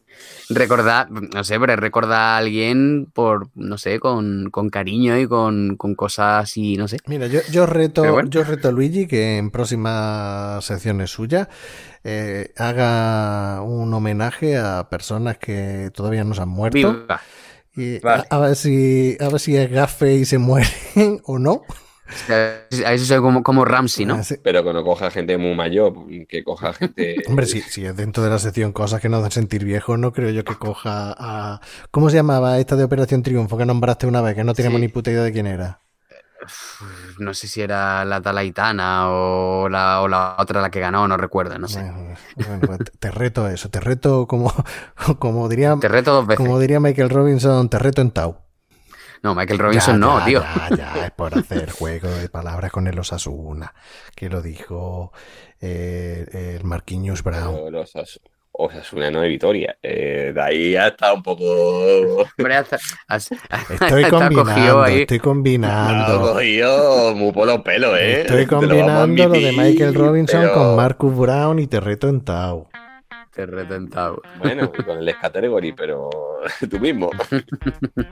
Bueno, pues ya sabéis, querido oyente, estamos en Twitter, estamos en Facebook, eh, en nuestro correo electrónico cine de barra arroba gmail.com, escribirnos y decirnos qué os parece la sección de Luigi, si pensáis que sus chistes están mejorando, que ya hemos recibido dos tweets a favor de él, 2000 encontradas y dos a favor, y para hacer un para nivelar a ver cómo está, cómo está la cosa. Pues nada, a todos os digo que Agur Yogur.